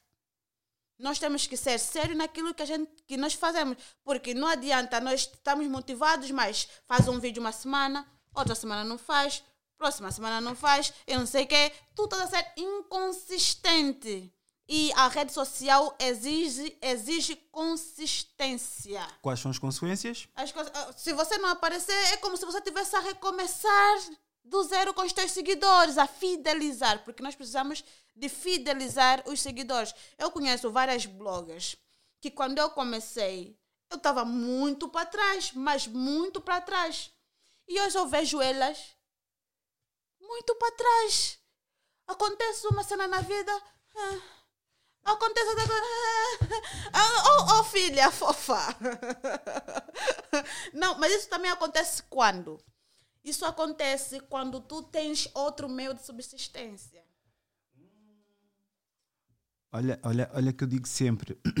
Vais, vais continuar agora. Sim, mas olha, uma coisa que eu digo sempre é que nunca, ainda hoje publiquei, nunca deixes, nunca, nunca limites a tua inteligência com apenas um ordenado ou uma fonte de rendimento. E eu coloquei essa questão também na antiga convidada, que era: tu consegues fazer uma coisa para o resto da tua vida. Não. É um desperdício de vida e talento. De tempo. De tudo. Total. Imagina, ah, só fazer roupa. Não. Tu gostas, mas há muita outra coisa. sim. Tu tens um cérebro, parece que é um. Parece não, é um computador. Sim. Muita gente não tem noção. Sim. É um computador que tu em, ci- em cima do teu pescoço podes dar uso para muita outra É o que coisa. eu falo, por exemplo, ao meu marido. Tu vais trabalhar, amor, tu vais trabalhar, ok, tu cumpres, tu cumpres a tua função. Tu tens um talento que poucas pessoas têm, que é saber falar e escrever. Tu podes continuar a fazer o teu negócio, crias o teu site, fazes currículos, fazes cartas, fazes emendas, fazes. Isso é um negócio. Isso é tu explorares a tua cabeça para não ficar só naquela cena. Mas há pessoas que não sabem explorar isso. Se ele é bom falando ainda para mais, dinheiro que ele podia fazer, irmã. Dinheiro. Total. Tu tens ali um diamante bruto que não, não- Sério. Mas para isso o quê? A pessoa precisa de crer. Sim, eu não posso obrigar ni- nada, nada a ninguém. Há um, há um dizer que não quero comprar o teu marido com um Uhum. cavalo, mas é tal coisa do levar o, podes levar o cavalo ao rio, mas não podes ensiná-lo a beber. Sim. Mas isso custa tanto porque às vezes vês o potencial de uma pessoa. Potencial faz mesmo impressão. Mas tu não consegues. É, tá- é a mesma situação que está a ocorrer agora com o país, que querem que as pessoas façam aquilo que eles estão a mandar. Sim. Tu não consegues controlar o ser humano. Yeah. Tanto a nível de o teu parceiro ou a tua parceira, como uma pessoa do público, tu não consegues comandar os sentimentos que ela tem. Uhum. Por isso é, é, é lixado. É, é lixado, mas, tipo, com relação à consistência nas redes sociais, nós estamos a começar, nós precisamos de criar consistência. Aquele seguidor já sabe que a Fênix, todas as segundas, quartas e sextas, vai publicar alguma coisa. Nos stories tem alguma coisa. eh, tem sempre alguma coisa. Se não tiver conteúdo, também estamos aí a falar à toa, mas tem alguma coisa, sabe? Então, é criar consistência e é saber de, de, de primeira que as primeiras pessoas a acreditarem somos sempre nós. Depois, o nosso pai, os nossos amigos, tudo vem a seguir. E, aliás, essas pessoas que não te apoiam também não compram. O pai não compra, a mãe não compra, a amiga não compra. então não adianta estar a focar ah, ne- ne- ne- nessa. ne- Não, não foquem aí, foquem nas suas. Eu, eu até às vezes digo: se vocês não se sentem à vontade, vocês querem. Eu, porque eu, eu conheço muita gente que ou tem a mesma personalidade que eu, ou tem ainda, tipo, é muito melhor, consegue entreter muitas pessoas. Mas tem aquele receio da crítica, não é? Que as redes sociais é exposição, então também tu tens que levar com crítica. Então, ah, ficam com medo da crítica e principalmente as, pessoas- as primeiras pessoas a criticarem são as pessoas mais próximas, são os amigos e tal, não sei o quê. Quando tu não se sentes confortável com essa gente, bloqueia! Faz com pessoas que, faz com pessoas que não te Eu, conhecem! ti- eu tive, eu tive uma experiência recentemente com uma blogger também. Sim. Ela, só para tu veres, ela falei com ela e disse: Olha, eh, podes aparecer no. Queres aparecer no. Já vi o teu. Porque o que eu quero fazer é unir. Uhum. Mas uma coisa que eu aprendi também com isso, irmã, nem todo africano meu irmão! merece levar, a- tipo, estender a mão. Estou muito ser muito sincero, porque eu fiquei, porque eu fiquei naquela ideia. Não, é pá, somos todos irmãos, vamos ajudar uns aos outros. Há uns que não querem saber, só querem tudo coisa. É assim, pode estar bem, mas não melhor que eu. Exatamente. Ou às vezes até pior. Essa, por exemplo, ela disse assim: ah, Olha, podes participar. Eu duas semanas ou um mês mesmo an- antes de. Olha, participa, quero falar co- contigo e expor também a tua página. Eu vou pôr no final a tua página. Ok. Chega no dia, disse: Olha, tem uma consulta marcada. Ok. Dois dias, comecei. a- Dois dias não, houve dois dias, dois dias separados em que ela mencionou: Olha, tens de ter cuidado com aquilo que tu publicas. O teu público não vai gostar, tens de ter atenção, porque eu falo bastante temas que nós temos que desvincular, desaprender. Aquela mentalidade de ganhei dinheiro, vou buscar uma mulher branca. Esse tipo de conversas. Tipo, eu sou, eu sou apologista do amor. Eu Sim. acredito no amor. Sim, mas que Mas se tens uma mulher africana, se tens uma mulher africana, não, se tens uma mulher caucasiana e és a favor das mulheres africanas ou do homem africano ou do povo af- africano, eu duvido da tua palavra. Essa, essa, esse testemunho já me causou bastante problema. Mas é como eu penso. Temos vários exemplos na sociedade que falam muito da negritude, fa- falam muito do empoderamento feminino negro. Em casa. Em casa tem quem? Em casa tem quem? Tem quem? Quem? Quem? Quem? Quem? E, e não, e o pior não é só o que tem em casa. O pior é que falar é muito bom. Muito bonito. Praticar já- aquilo que você fala É, é pior é a pior coisa. Então, se vo- é que são coisas, são pessoas que se contradizem, não em palavras, mas em atos. Tu em palavras fala, falas uma coisa, o teu discurso é muito bonito, é muito político, politicamente correto, mas as tuas ações são completamente contrárias. São contraditórias. Então, assim, não, não, não. Eu acho que, às vezes, as coisas nas redes sociais não é porque não, é, são muito transparentes. Talvez porque eu já saiba fazer a leitura. Eu olho para aquela pessoa, eu vou lá nos destaques, eu vou lá nos stories, eu vejo as publicações, eu falo, não vou seguir. É tudo muito confuso para mim e como eu respeito as pessoas, se eu não gosto, não sigo. Eu espero que façam isso comigo também. Se, se não gostam, não seguem. Não é para tá, depois não tá. Mas é, às vezes não, as coisas não batem certo. As coisas não batem certo. Temos aqui um, um discurso muito inflamado da negritude, não sei o quê e tal, não sei o quê. Quando matam o cabo-verdiano negro, ninguém abre a boca para falar. Quando batem aquela senhora lá no, no polícia, ninguém abre a boca para falar. Mas então estamos aonde? E aquelas palavras bonitas que você metia. de- Não faz sentido. Diz-me uma coisa: é possível uma mulher branca ensinar uma, uma mulher, uma miúda cabo-verdiana a ser preta? Não. Porquê? Porque nós temos, nós temos lugares de fala, temos, temos poder de fala, temos. é, é, é, é, é, Chama-se lugar de fala. Quando nós estamos, quando eu estou a abordar um assunto sobre ser negro, sobre racismo, eu não acho que alguém branco tenha que intervir.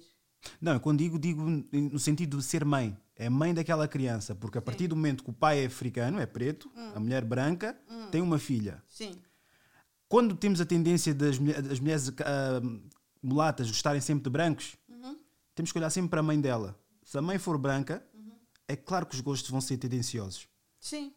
vai gostar de homens brancos e vai querer conviver com homens brancos porque não teve aquela, aquele contacto. Se a mãe for preta, talvez já haja uma um- já há um bocadinho um, aquele nicho de, de, de ser africana Sim. e dar-se com o africano. O que, eu, o que eu questiono é a mãe tendo uma mulher, uma miúda africana, não sabe como fazer o cabelo dela. Vai ter que levar sempre a um salão. Amor. E se não percebe do cabelo que é as raízes, literalmente, como é que vai ensinar a uma criança que vai ser, independentemente se é A mulato ou não, criança vai ser presa até ela entender que é mulher e precisa se libertar. Eu tenho isso na minha família. Tenho um casal que a mulher é branca e o marido é angolano, é negro. E tem filhas mulatas, não é? O cabelo lindo, aquele cabelo lindo, crespo, maravilhoso. Fica mesmo uma juba linda. Ela não sabe tratar do cabelo, ela oprime a menina. Até eu, eu sinto que as meninas delas sentem-se oprimidas, sentem-se mal por terem aquele cabelo. Então, essas meninas só vão entender a, a riqueza que elas têm quando elas forem, quando elas, elas se libertarem, quando elas perceberem que aquele cabelo é lindo, aquela cor é linda, aquele crespo é lindo. A, a mãe, nesse sentido, não vai conseguir orientar. Mas também nós, nós estamos aqui a ser muito conclusivos. Ah, eu acredito que algumas conseguem sim, porque tentam pesquisar e saber como é que aquilo funciona e tal. Mas até onde eu tenho conhecimento, elas tentam oprimir aquele cabelo. Ou cortam, ou amarram muito, ou alisam muito. E eu sinto que as meninas não têm aquela liberdade no cabelo de sentir, ah, meu cabelo crespo, lindo e maravilhoso. Não tem é isso. É um pouco chato, mas é a realidade. E qual é conselho então darias a, a pessoas que, que iniciaram, estão a falhar e já pensaram, já desistiram a esta altura? Continuem a falhar. Até acertarem. Mas eles continuam a dizer que é para custa falhar. Continua a, com esse sentimento de custa falhar. Mas continua. Mas ele vai dizer, mas aquele meu amigo conseguiu mais depressa. Cada um ao seu tempo. Tudo é uma questão de tempo. Cada um ao seu tempo. Eu estou a dizer, eu abri a minha loja, mas foi ao meu tempo. Porque muita gente já via que a Fênix tinha um mercado muito grande e Fênix não abre loja porque. E também com relação às redes sociais tem isso. Toda gente quer que você abra uma loja. Mas as pessoas não, não têm noção do que é abrir uma loja na prática, não têm noção dos custos, dos gastos que, que, que aquela loja vai trazer. Então, eu sempre tive eh, os meus pés na terra, eh, até eu sentir que tenho folga, eh, folga, folga, tenho uma folga assim financeira para eu conseguir abrir a minha loja. Então, quando as pessoas. A sede de crescer é grande, eu também tenho. E eu acho que essa sede de crescer, na verdade, é que nos, nos leva para frente. Porque imagina que eu acordo sem, sem sede de crescer, mas que, que, que, como é que eu vou conseguir sentar à frente da máquina de costura sem sede de crescer? Essa, é, eu digo, essa sede, essa vontade, essa adrenalina de quero crescer, quero ser rica, quero ser empreendedora, quero ter a minha loja. É indescritível. É indescritível, é necessária para nós levantarmos e continuarmos a trabalhar. Porque a gente pode gostar muito, a gente pode vestir muita camisola, mas no final do dia nós precisamos de uma drena, tá vendo? E eu acho que esse sonho que nós temos é que tem que nos levar para frente. Então, não é na primeira, não, é, não será na primeira, nem na segunda, nem na terceira, nem na quarta, talvez na quinta, nem na décima, mas eu acho que muita gente só não tem o que desejou um dia porque desistiu. Eu acredito muito nisso.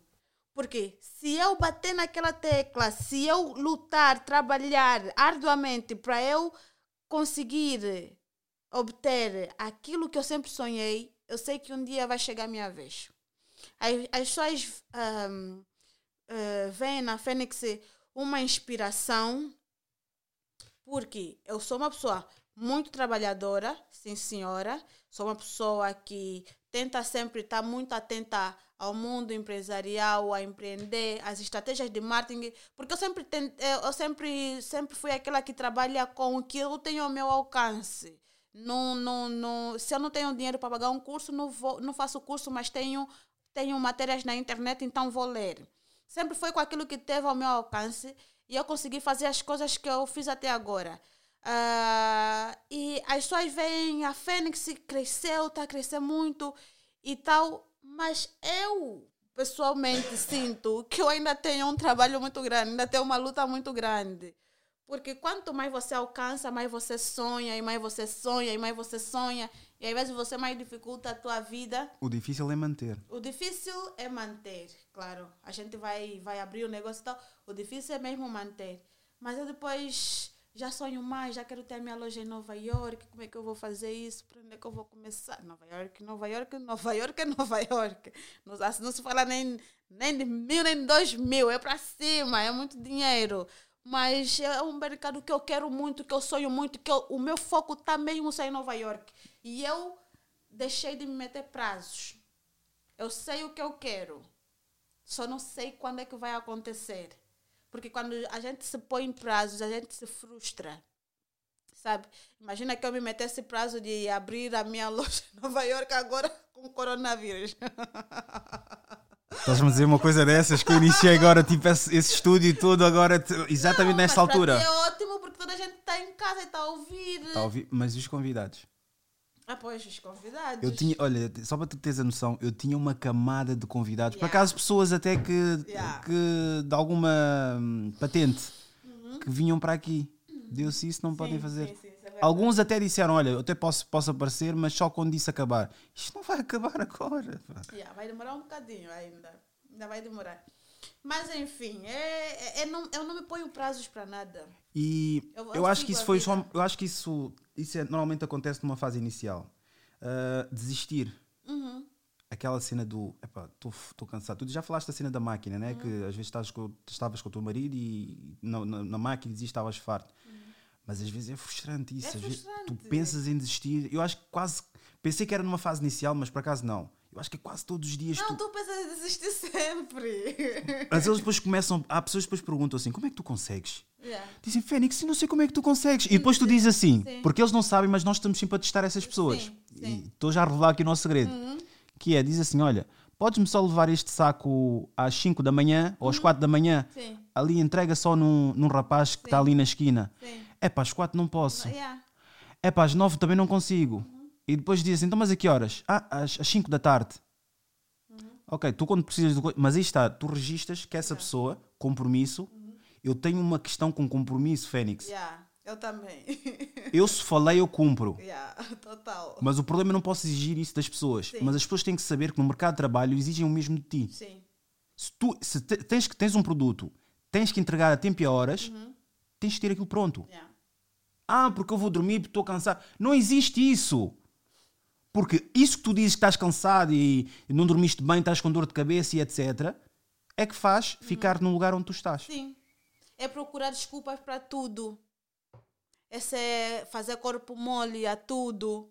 Não pode. Se tu, mas eu, eu- isso, isso acontece por quê? Porque ele sabe onde é que ele vai tirar o pão. Tá entendendo? Porque foi, foi isso que eu parei para pensar um dia. Pá, tantas mulheres vêm me pedir a- auxílio de como começar redes sociais, de como fazer, eh, de como ter uma loja online, mas depois não vingam, depois não crescem, não sei o quê. O que é que se passa? Eu depois parei para pensar, essas mulheres têm aonde ir tirar. E eu, Fênix, talvez seja o que eu sou hoje, porque eu não tinha, não tinha ninguém, não tive ninguém que me desse naquele momento. Modo de sobrevivência. Yeah, total, é sobrevivência mesmo. Então, quando você tem um meio de subsistência, você sabe que você vai no emprego e você abrir uma página online de perucas só para você fazer um hobby, falar que você é empresária. É claro que aquilo não vai ser um negócio a sério. Mas o dia em que o teu marido ficar desempregado, desempregada, tu ficares desempregada, a vergonha que você sente, ou que você, que você, aquele medo que você tem de ouvir críticas das irmãs, vai passar porque você sabe que você não tem, não tem dinheiro para pôr eh, comida na mesa. Percebes? Às vezes é necessidade que falta às pessoas. Porque até eu, sabendo que vou ganhar um salário no final do mês, como é que eu vou me dedicar 100% à Fênix? Não consigo. É o aperto. Sim. o aperto e aquela. Eu, eu tenho uma particularidade que é, é a seguinte: eu às vezes meto-me em confusão para me desvencilhar de, de- daquilo. Não sei, dá-me pica Yeah. estar, estar, estar em pânico, tenho que fazer isto, agora estou contra a parede, acho, eu, só sou, eu acho que eu só vivo assim. Se eu não, se eu não me sentir desafiada. desafiada, se eu não me sentir com pressão, ah, procrastinação total. Exatamente. Exatamente. procrastinação total. Eu vou ficar aí. Olha, tenho que entregar aquela encomenda daqui a uma semana. Ah, uma semana, uma semana. Eu faço um vestido em dois dias, pelo amor de Deus. Pelo amor de Deus. Depois chegam dois dias. Ok, dois dias. Ah, mas mais umas horas. E aí, Olha lá quando chega o dia. consegues, consegues fazer. Mas isso- isso- Há quem, conse- há quem gosta, gosta e, e consegue trabalhar sob pressão. Há Mas isso, não. isso é bom ou é mau? Porque imagina, da porque pessoa, não, é não é assim tão saudável também. Sim. Porque sentiste aquela, aquele stress é que te motiva, é que deixa-te completamente uh, nos bicos de pé, pá, yeah, vou fazer isto. e- Olha, eu não tenho motivação em trabalhar sem pressão, a sério. Fico- prefiro ficar ao telefone o dia todo e a comer e a ver internet. Não tenho. a mim, a mim faz-me confusão quando eu combino uma coisa e as pessoas não têm uma hora. Isso é outra coisa também. Hum. Diz assim, imagina, combinas com uma amiga. Ah, mas não tem hora como. Imagina, combina, com- combinas com uma amiga e dizes, olha, uh, vamos almoçar. Uh, almoçar é uma, é uma janela entre o meio-dia até as três, né? E depois tu dizes, olha, dizem uma hora, eu estou livre a qualquer hora. Ah, não sei, escolhe tu. Diz uma hora. Tu vês logo o poder de decisão, não tem a pessoa. Yeah, yeah. Depois, yeah. depois dizes, ok, às três. A pessoa diz, é pá, mas às três não posso. Ah, e ela também já não quer.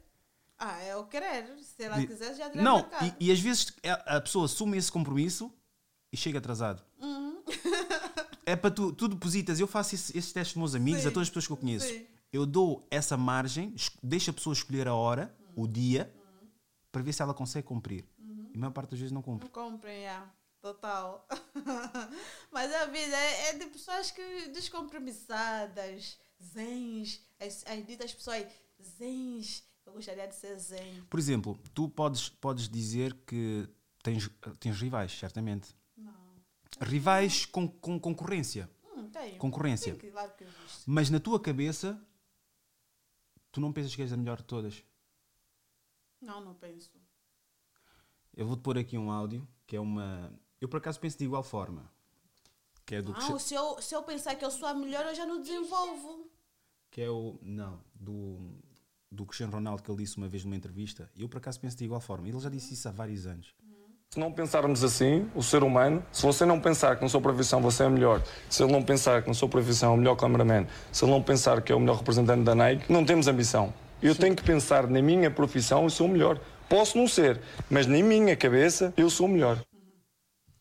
Eu penso assim. Eu, nem é que- já, me- já me disseram que é uma falta de humildade.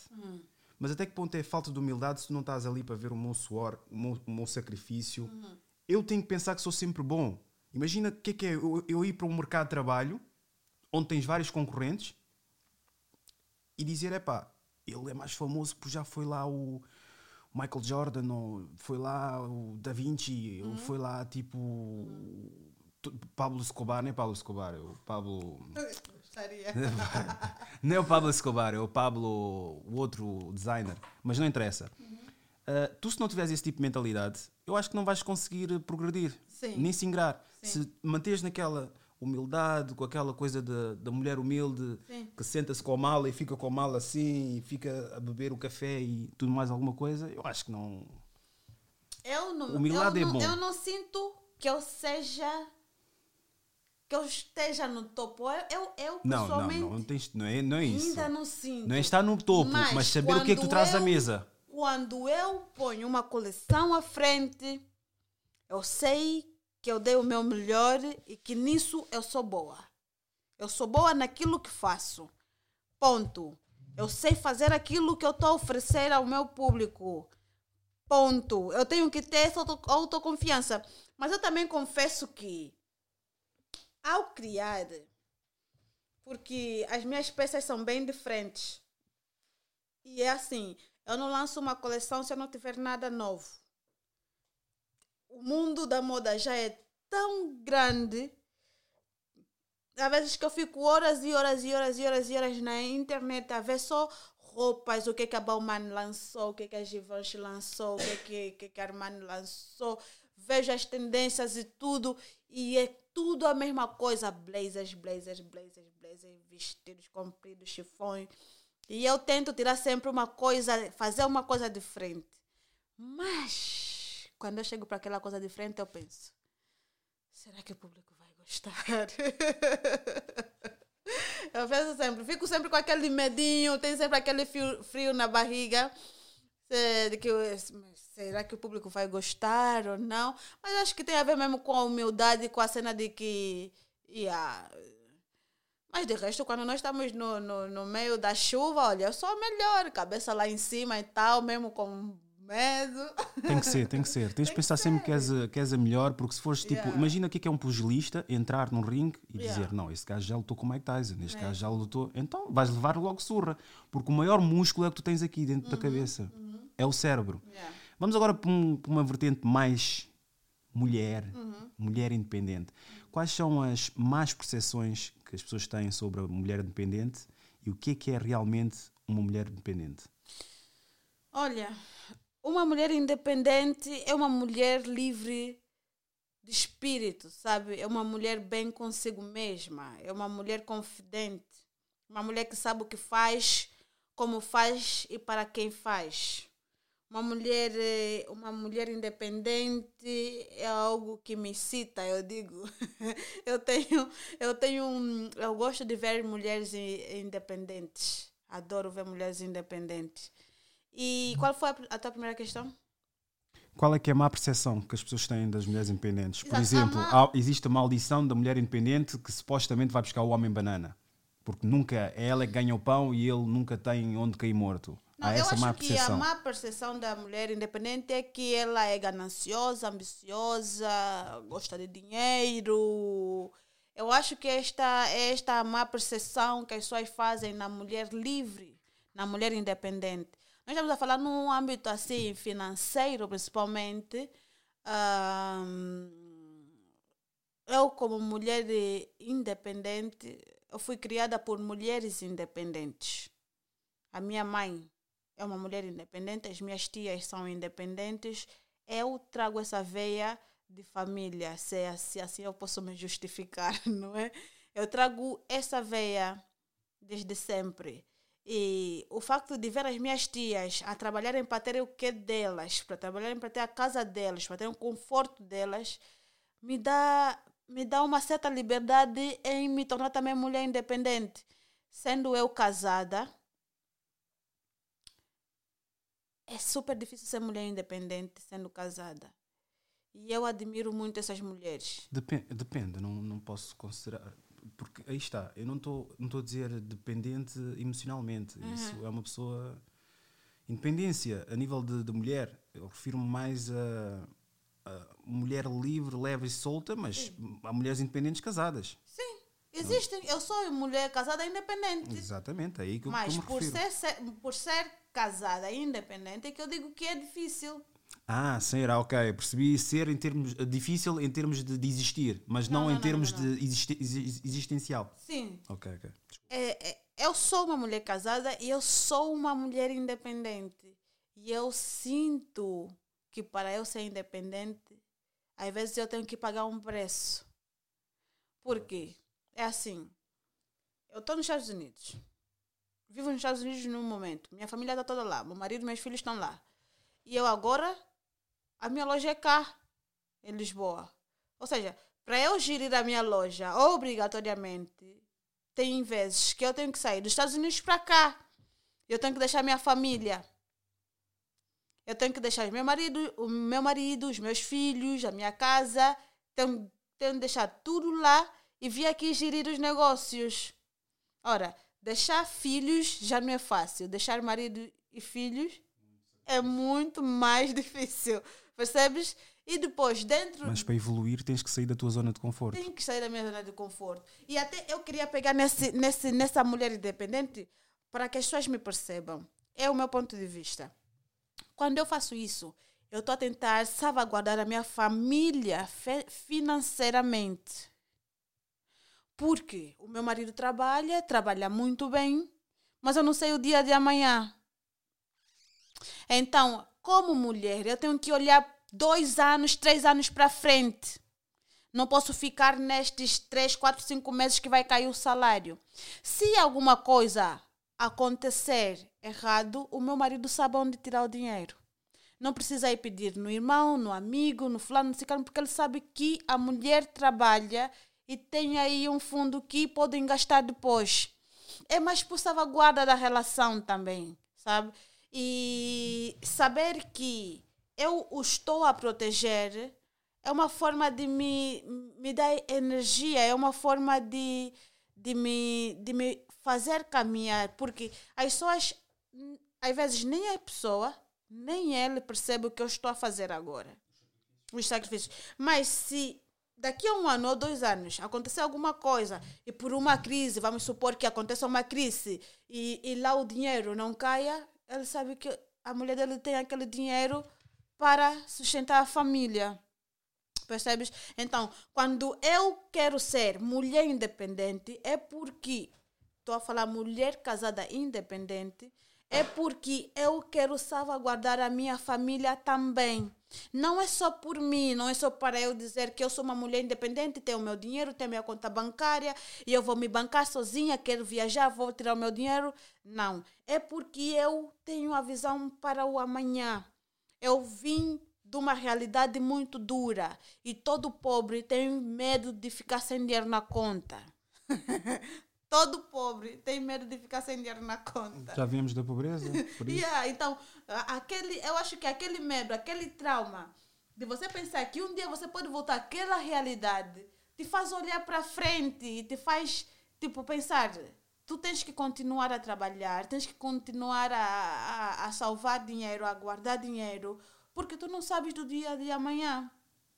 É, os esforços que nós mulheres fazemos. É muito por isso também. Não é só porque nós queremos ser rebeldes e queremos levantar a bandeira de mulher independente e tal. É mais por uma visão, é mais por maturidade mesmo, é, por, é mais por proteção da família e tudo.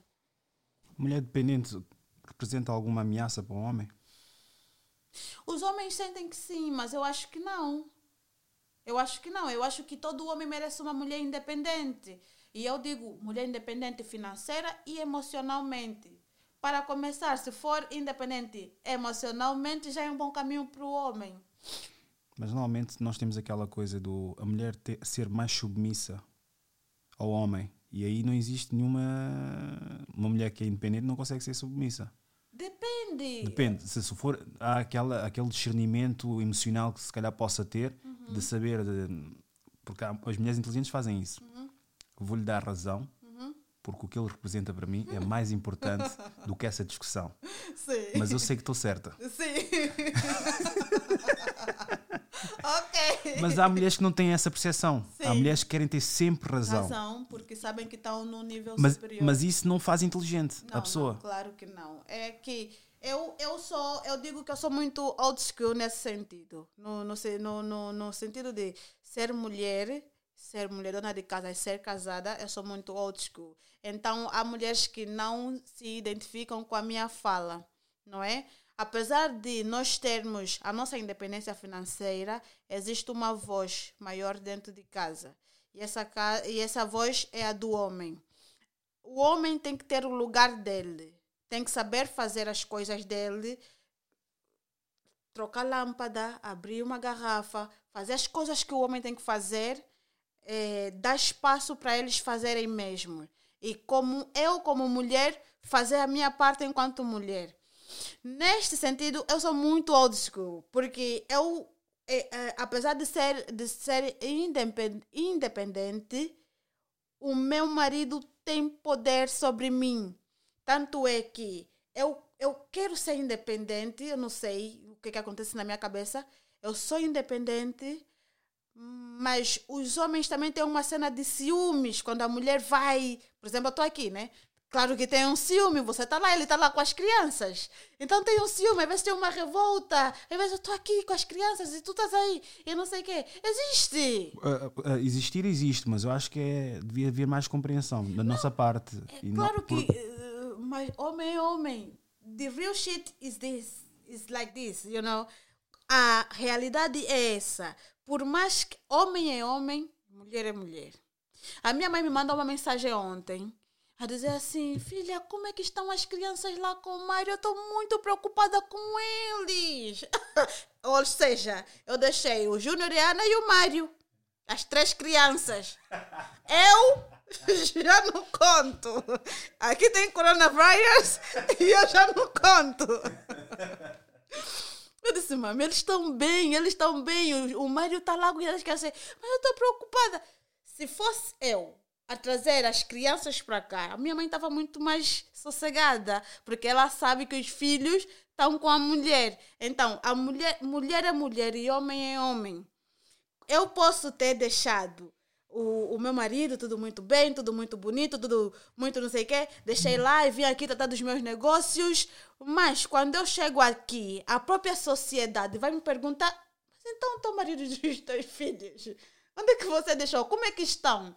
Porque mulher é mulher e homem é homem. Há coisas que não vão mudar, por mais que exista feminismo, por, por mais que, se, que existam ativismo. O que, tu estás a, o que tu estás a dizer aqui, Fênix!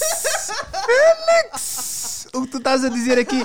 Porque não, aquelas mulheres que interagem comigo, interagiram comigo, porque eu as bloqueei, uhum.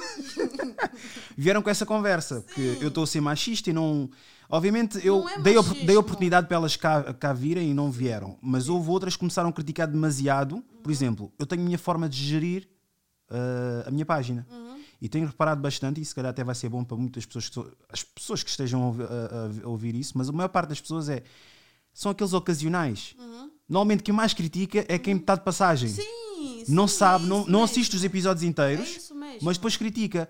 Porque, por exemplo, eu sou daquelas pessoas que publica, por mais que eu publique uma coisa que não tenha, tenha a ver com motiv, é motiv, motiv, hum, motivacional, uhum. Aquilo fica ali, mas depois acaba por sair, porque o podcast uhum. é que se trata aquilo. Uhum. Posso escrever uma frase bonita, apreciares, mas depois vou apagar. Uhum. Há pessoas que gostaram daquela frase, puseram nos favoritos e andaram a partilhar, uhum. vieram-me cobrar. Porquê que apagaste? Yeah. Porquê que apagaste? Uhum. Eu escrevi gestão da página então, mas estão com medo de confrontos e etc. Eu não, eu não dou minha energia para isso. Eu prefiro claro. utilizar a minha energia para outra coisa. Sim. E depois eles tentam manipular para tu reagires à forma, condição que eles querem. Sim. Que é, não gostam de confronto, uh, não gostam de respostas, não gostam de ser confrontados e etc. Não. Bate boca contigo próprio. Claro. Vou-te bloquear. Não, não, não, não, se bate boca com... Por isso é que eu gostei daquilo que tu disseste. Sim. Tipo, pessoas que estão a falar demais ou estão a criticar muito, é bloqueio logo. Claro não gastar energia. Sim. Mas quanto a essa, essa questão da, da mulher independente, a mentalidade de, de, recente agora é que é a mulher uh, tem que ocupar a posição do homem. Quando digo posição do homem, é tem que ser tudo aquilo que o homem faz ou é, ela tem que fazer. Não existe. Não, mas há mulheres que querem fazer isso. Mas, até conseguem. Não existe. Mas até conseguem fazer. O problema Como? é que depois como é que vais ter dois homens dentro do... Eu penso da seguinte forma: a mulher, a mulher joga nesta posição, o homem nesta posição. Como podes ver, é uma posição simétrica. Sim. Ela não tem que estar aqui. Sim. O homem é aqui e as, as, características do homem não é questão de. Porque aí vão dizer que é muito redutor, estar a dizer que o homem tem que trocar a lâmpada, o homem. Mas uma mulher, se tiver a comida feita, é apreciado pelo homem. Uhum tem que entender isso. Essa conversa de dizer eu não vou cozinhar, que aprendam a cozinhar. Não, Depois, se continuarem não, não, solteiras. Existe então uma, uma expressão que acaba comigo que é. Ele, ele, não, ele, não, ele não é obrigado a ficar com a criança. Ele te ajuda a ficar com a criança. Ele é obrigado a lavar a louça. Ele não, ele não te ajuda. Ele, ele é obrigado a lavar a louça. Isso está muito descontextualizado. Por quê? Porque eu acredito que numa relação não deve existir obrigação em nenhum lado. Nós devemos ter a liberdade de dizer sim ou não. E eu acredito que a liberdade, a, a, a, a obrigação é algo que dói. Quando eu quero ter uma relação por muito tempo, eu tenho que aprender que entre casal ajudam-se. Ninguém é obrigado a nada. Ninguém é obrigado. Ele não é obrigado a ficar com a criança do mesmo jeito que eu não sou obrigada a ficar com a criança. Ele não é obrigado a lavar a louça do mesmo jeito que eu não sou obrigada a lavar a louça. Mas vamos só, vamos só, vamos só pro, pro lavar a louça as, para as partes domésticas. Vocês mulheres acreditam que os vossos homens são obrigados a lavar a louça? É verdade isso? Não, não são obrigados. Não, não são obrigados. Nós estamos é, numa era em que nós queremos acreditar em todas as feministas de redes sociais que nos aparecem à frente. Porventura são porque, lésbicas. Porque na prática, na verdade, na lei, lei, lei, lei, você vai ver aquela feminista das redes sociais a lavar a louça e a meter a comida para o marido? Depende. Se for, se for a tal lésbica, não. Está a fazer isso porque a mulher dela é Eu mulher. não quero ser ofensiva, mas essa é a realidade. Há carinhos, há coisas que a mulher faz. E há, há, há o lado do homem que ele também vai fazer, que vai ficar bonito para a relação. Sabes qual é o problema? O problema é que da mulher solteira é só houve conselhos de mulher solteira. Sim. É este o problema. Porque mulheres casadas, e depois vão me chamar de blindada, mas não é. Mas tens o teu marido e quantos anos? Há 11 anos. Estou há 11 anos. Mas elas vão buscar conselhos o quê? Conselhos de, de mulher solteira ou que está a sa- saltar de relação em relação. Qual é a consistência que estás a criar? Tu, se Sim. tens um currículo em que trabalhaste seis meses numa empresa, outros três meses, qual é, quem é que vai te contratar assim? consistência, qual é a credibilidade que eu tenho? Do, eu posso estar parecendo a pessoa mais machista, mas este é o meu ponto de vista. Quer falar de relação? Entra numa relação. Tenha tomates de manter uma relação. Porque se você quiser manter uma relação, você vai saber que você vai ter que dar o braço a torcer em certas coisas. Não é assim tão rígido, não é assim tão romântico, tão bonito. Ele é obrigado a lavar a louça. Eu cheguei cansada porque andei de salto alto no trabalho, então ele que andou sentado a teclar e a fazer relatórios. Sabes também qual é o problema? O problema é que tens situações e tens eh, casais, como tu, certamente, Uhum. não precisas de falar a nível pessoal, mas de crises financeiras, Uhum. discussões de eh, diferenças eh, opiniativas, eh, diferenças de educação e tudo mais. As pessoas não veem isso. Uhum. Elas veem a relação como quê? Fazer TikTok em casa, Uhum. fazer, hum, fazer aqueles desafios do ti- dollar sign, Uhum. Sim. Uhum. que é o something new. Isso é goals. Yeah, isso é goals. É goal- Não é tu e o teu marido a lutarem para manter o sustento em casa. O quê? Não tens dinheiro, não tens como sustentar esta família. Bye bye. Vou-me embora. Se fazes isso com este homem, tu achas que aquele outro homem, só por ter abdominais, vai fazer diferente? Se for preciso, vai viver a tua bala. Claro. Mas aí já vais aceitar. Porquê? Porque sai bem nas fotos. Sei bem nas fotos e a sociedade exige que tu tens que ter alguém para mostrar nas redes sociais, fofa. Ma- ter uma relação é muito difícil. Eu, há vezes que eu vejo assim casais novos e tal, muito apaixonados e não sei o quê. Eu rezo para que eles continuem juntos com todo o meu coração, mas aí terá, terá que existir uma maturidade emocional muito grande, porque as barreiras que existem dentro de uma relação. Tem muitas relações em que começou tudo muito bonito, o jovem trabalha bem, tem um bom emprego e tal, e o jovem perde o emprego. Passa! Aí você tem que ser muito mulher para conseguir sair daquela situação, conseguir manter o teu casamento, conseguir manter o teu marido, conseguir levar o teu marido, dar força ao teu marido, seguir com aquilo e passarem daquela situação. É muito complicado. Quando os casais estão a começar, o que eles não percebem é que quando vocês começam, vocês estão num namoro. Namoro não é casamento. Namoro é namoro, casamento é casamento. É completamente diferente. E quando, quando eles se juntam, as coisas estão normais. Mas aí nós somos tão acelerados que a gente quer casar, a gente quer casar depois de um ano, quer ter filho depois do outro ano. É tudo bonito quando cada tudo um vai- manda. Como é que é? E É tudo bonito depois- quando há aquele boi de kiss na rua, em cima do carro, no jardim, depois cada um vai para a sua casa. Dormir chateado, costa com costa. Aí é que você mostra o amor ao próximo. Não é fácil. Mas eu acho que a maior dificuldade que muitos, muitos jovens, eh, eu acho que ficam muito por aí acaba mesmo a relação é quando aparecem as dificuldades financeiras e nenhum nem outro tem a maturidade de saber lidar com aquela situação e deixam o parceiro para trás. Tudo é uma fase. É que tudo é uma fase. Se tu acreditas naquela pessoa, se tu acreditas que aquela pessoa é inteligente o suficiente para, para ultrapassar aquela barreira, continua. Vai vender água fresca, vai vender cerveja, vai vender peixe, vai fazer bolinho. Mas tu precisas de fazer alguma coisa, sabe? Família também não ajuda.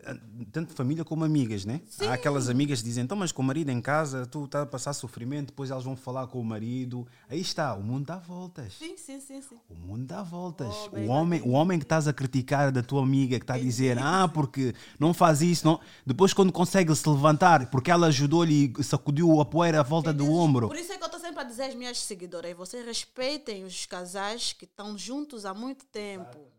Porque há uma estrada.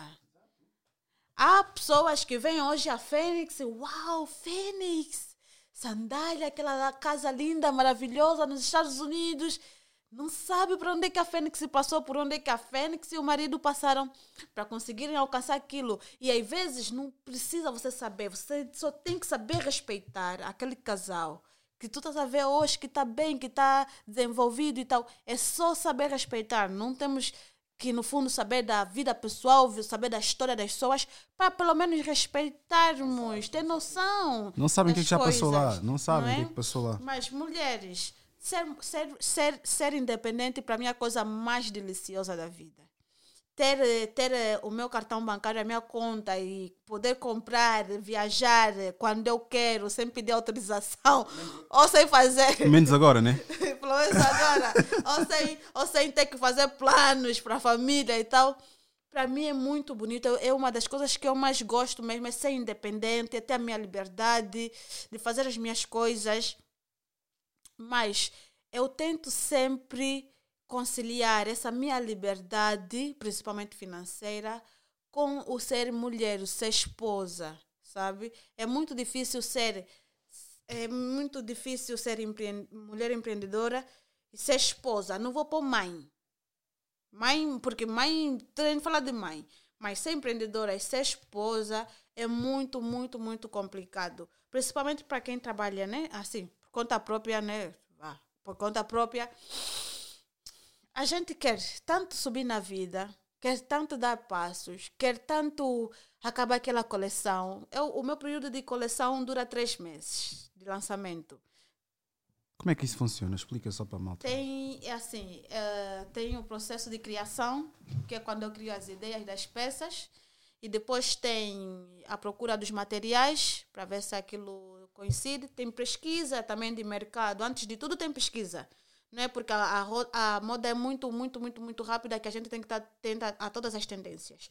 Então, eu faço a pesquisa, depois da pesquisa, eu faço a criação, depois da criação, tem os materiais, e depois dos materiais, tem os cortes, depois dos cortes, tem a costura, depois das costuras, tem a fotografia, e depois da fotografia, tem os vídeos, e depois dos vídeos, tem a gestão daquele todo o conteúdo para as redes sociais. Depois dessa gestão de, de conteúdo para redes sociais, quer dizer que eu vou lançar a coleção e vou começar a vender. Depois deste, deste, deste lançamento, existem as vendas. Das vendas existem as clientes chatas que perguntam sempre as mesmas coisas, tens que responder. E depois tem o processo de envio de, das encomendas por correio ou não. E pronto, até vender, esgotar, esgotar o estoque, eu tenho para ir três meses. E nesses três meses são intensivos. Ou seja, se eu já estou a dar três meses, é porque eu já fiquei sem dormir, é porque eu já fiquei sem cozinhar às vezes, é porque eu já fiquei sem arrumar as casas, porque eu sou eu quem faço as minhas peças. Não, não mando para fábricas. A Fênix tem um conceito de exclusividade. São cinco peças para cada peça ou para cada cor.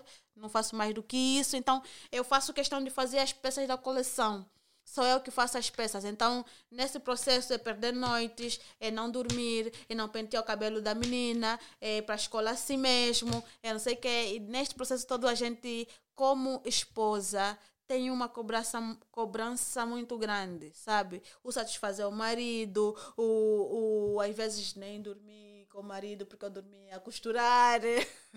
Mas aí já entra uma versão, uma versão não, uma vertente já do marido também da compreensão, não é? Sim, sim. Custa, nós também temos sim. que, eu tenho que admitir sim. que custa, custa, e temos que respeitar também, sim, né? Sim, sim. Mas temos que entender que ela está a fazer isso para nós também. Sim.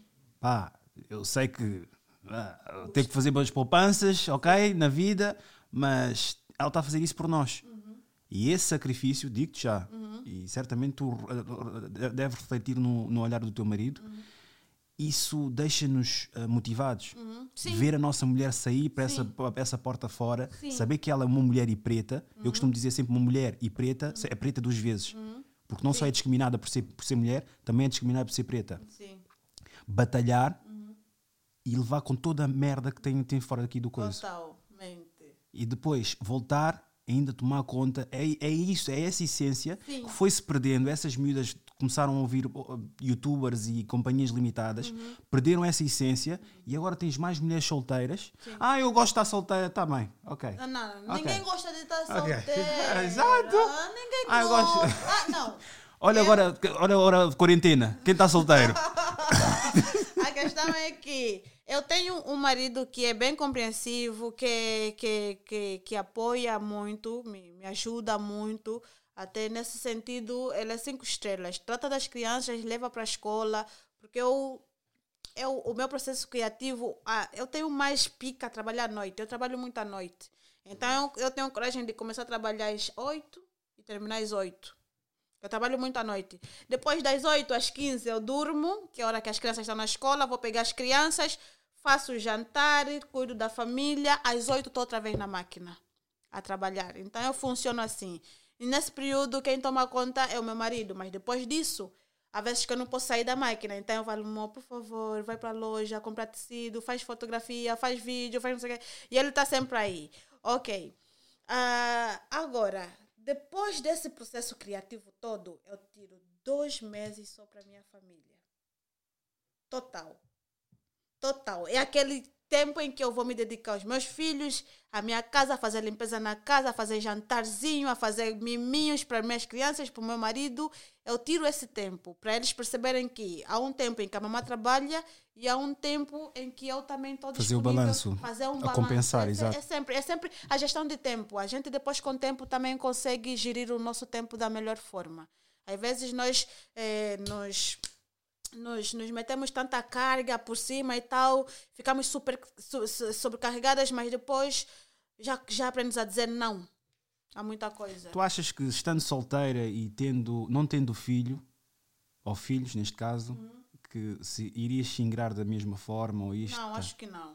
É, né? Não, não, não. Porque as pessoas ficam a pensar, pá, se eu não tivesse filho Não. agora, porque tu, desde o princípio, o que é que tu disseste? Tenho que arranjar sustento para a minha família. Sim. Se não tivesse essa. Não, não, não. Se, eu- se eu não tivesse os meus filhos, eu teria ido num restaurante fazer umas horinhas, ter uns 300 ou 400 e pagar um quarto.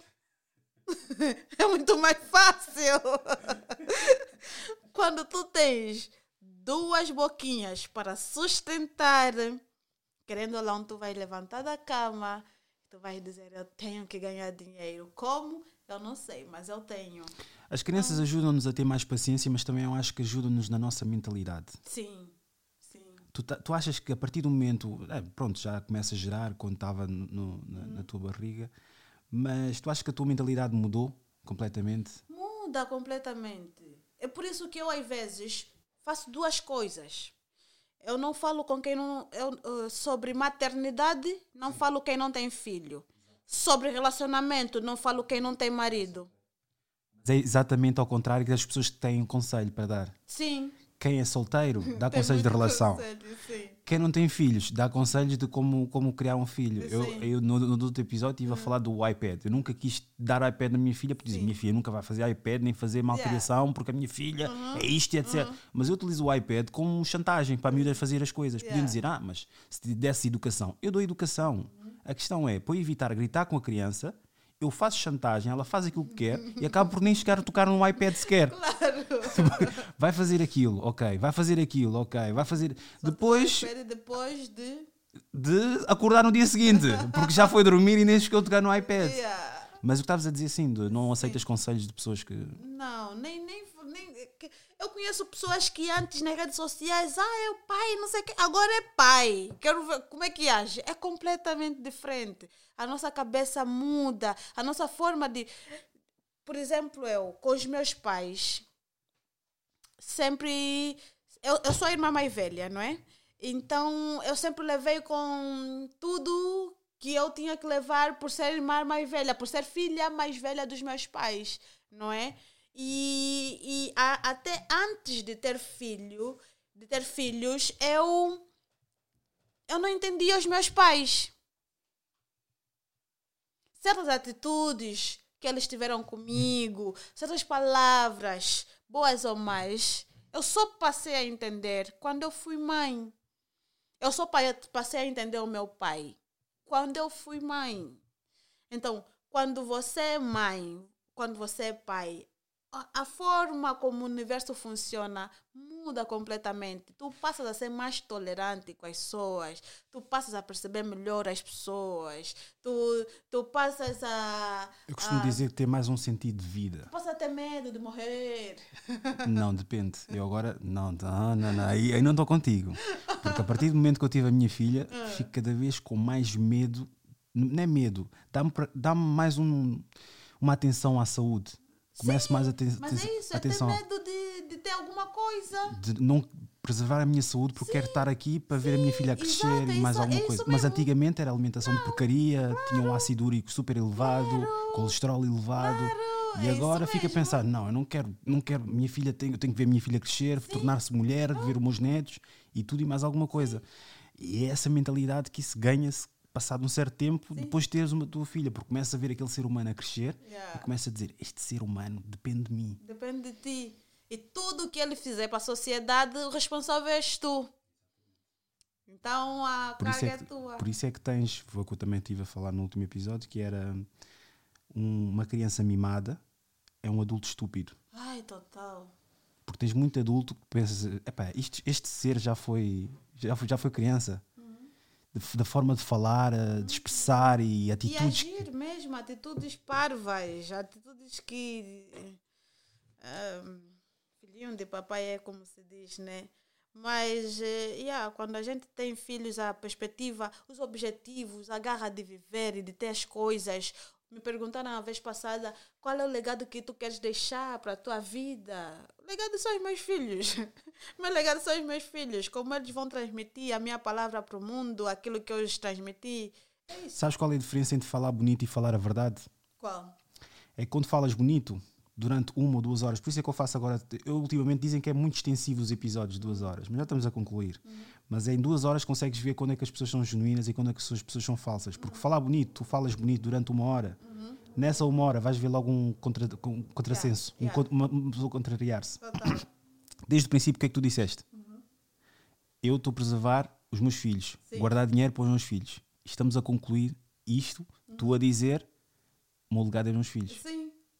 se fosse alguém que fala bonito, porque existe uma enorme diferença. Porque Sim. as pessoas deixam-se iludir pela anunciação e Sim. As pessoas a falar assim, que eu digo e acontece e etc. Fala com essa pessoa durante 20 minutos, Yeah, vai ser bem. vais ver. A questão é que depois tens, a- tens as outras que são, se calhar, um bocadinho mais. ah, não explosivas, mas mais espontâneas a falar Uhum. e se calhar podem não ter a mesma dicção.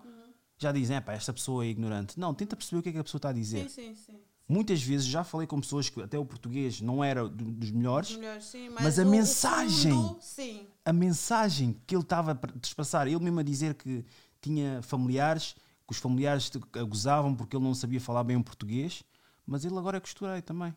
No Cacém, tem lá o salão dele e era ponto de referência do, do, do, do, do lado do Cacém. Queria que agora deixasse aqui o teu teus socials, tudo e mais alguma coisa para a malta te seguir e ver onde é que. Eu, eu sou, sou, sou fraquinho, tenho, tenho uns 400 followers, 500, 500, 500, 500 Ah, followers. Não sei, eu nem reparei nisso, por acaso. Não reparei nisso. Minhas redes sociais, arroba Fênix Blog. Lá vocês encontram meu website, www.fenixblog.com e o meu Facebook, Fênix. Fênix normal. F-E-N-I-X. Fênix. Pois, prolongaste o nome, eles vão escrever bué da X. Ah, eu normalmente costumo fazer uma, uma, uma, uma mensagem, uma mensagem não, uma frase final, Ah, mas antes disso eh, costumo fazer uma, uma frase motivacional. Peço aos convidados, vou pedir que deixes aqui uma. Eu costumo sempre dizer, não, não limites a tua inteligência com apenas um ordenado, mas imagina uma frase que volta e meia vem-te à cabeça. que é uma frase bonita e tu te revês todos os dias.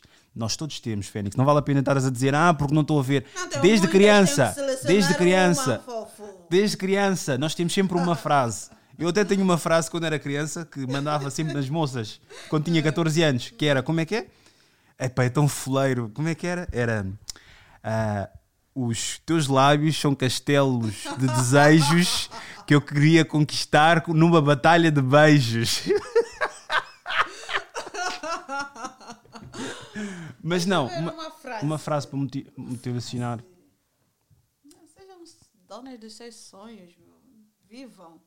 Eu, eu, eu, Conselho então, um conselho a, a uma Fênix, mas que está a iniciar agora, que quer chegar aos teus pés, ou quer se tornar, não quer se tornar como, como, como tu, né? Quer se tornar alguém do, do- da tua fasquia ou do teu patamar.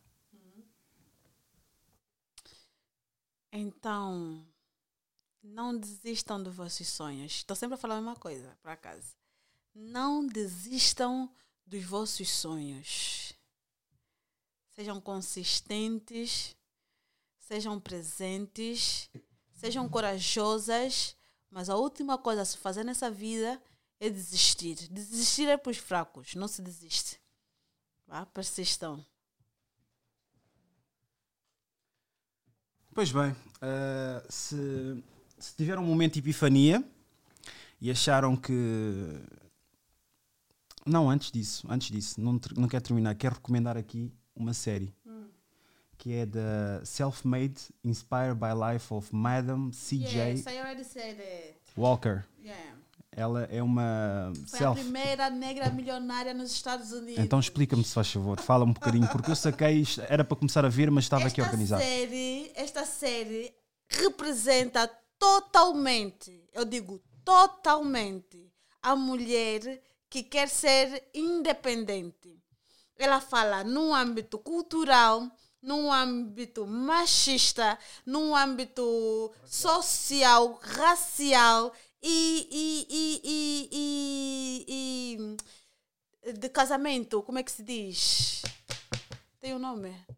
Ah, marital, seja.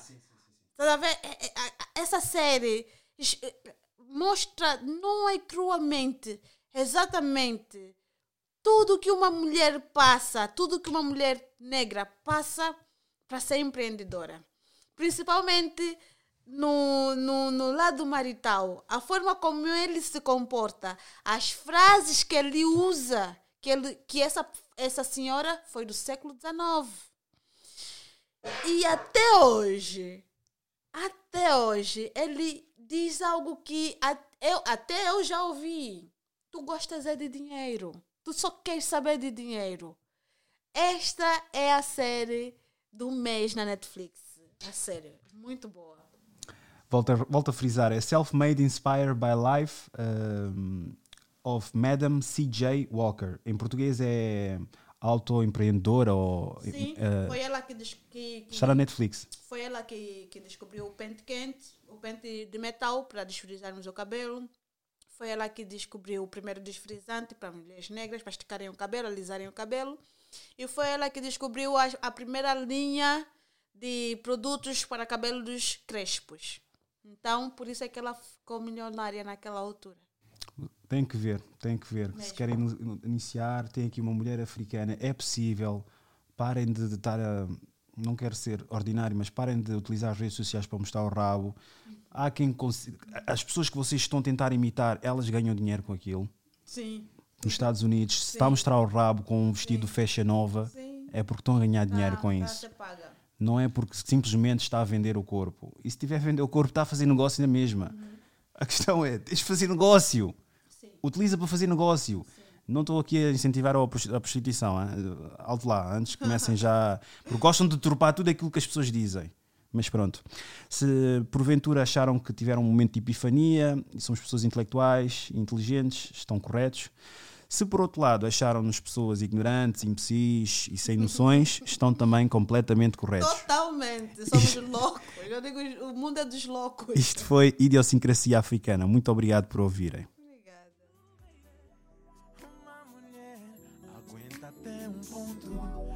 Mesmo a sofrer, mas dá sempre um desconto. Vai aguentando, aguentando até um dia. Quando deres por conta, já mudou de vida. Depois de um tempo, fica determinada. Diz na tua cara: Não vales nada. Que foi um erro que não volta a acontecer. Deixa eu te dizer. Não há nada a fazer. Tu vais tentar de mas não vais entender. Desculpa, meus joias,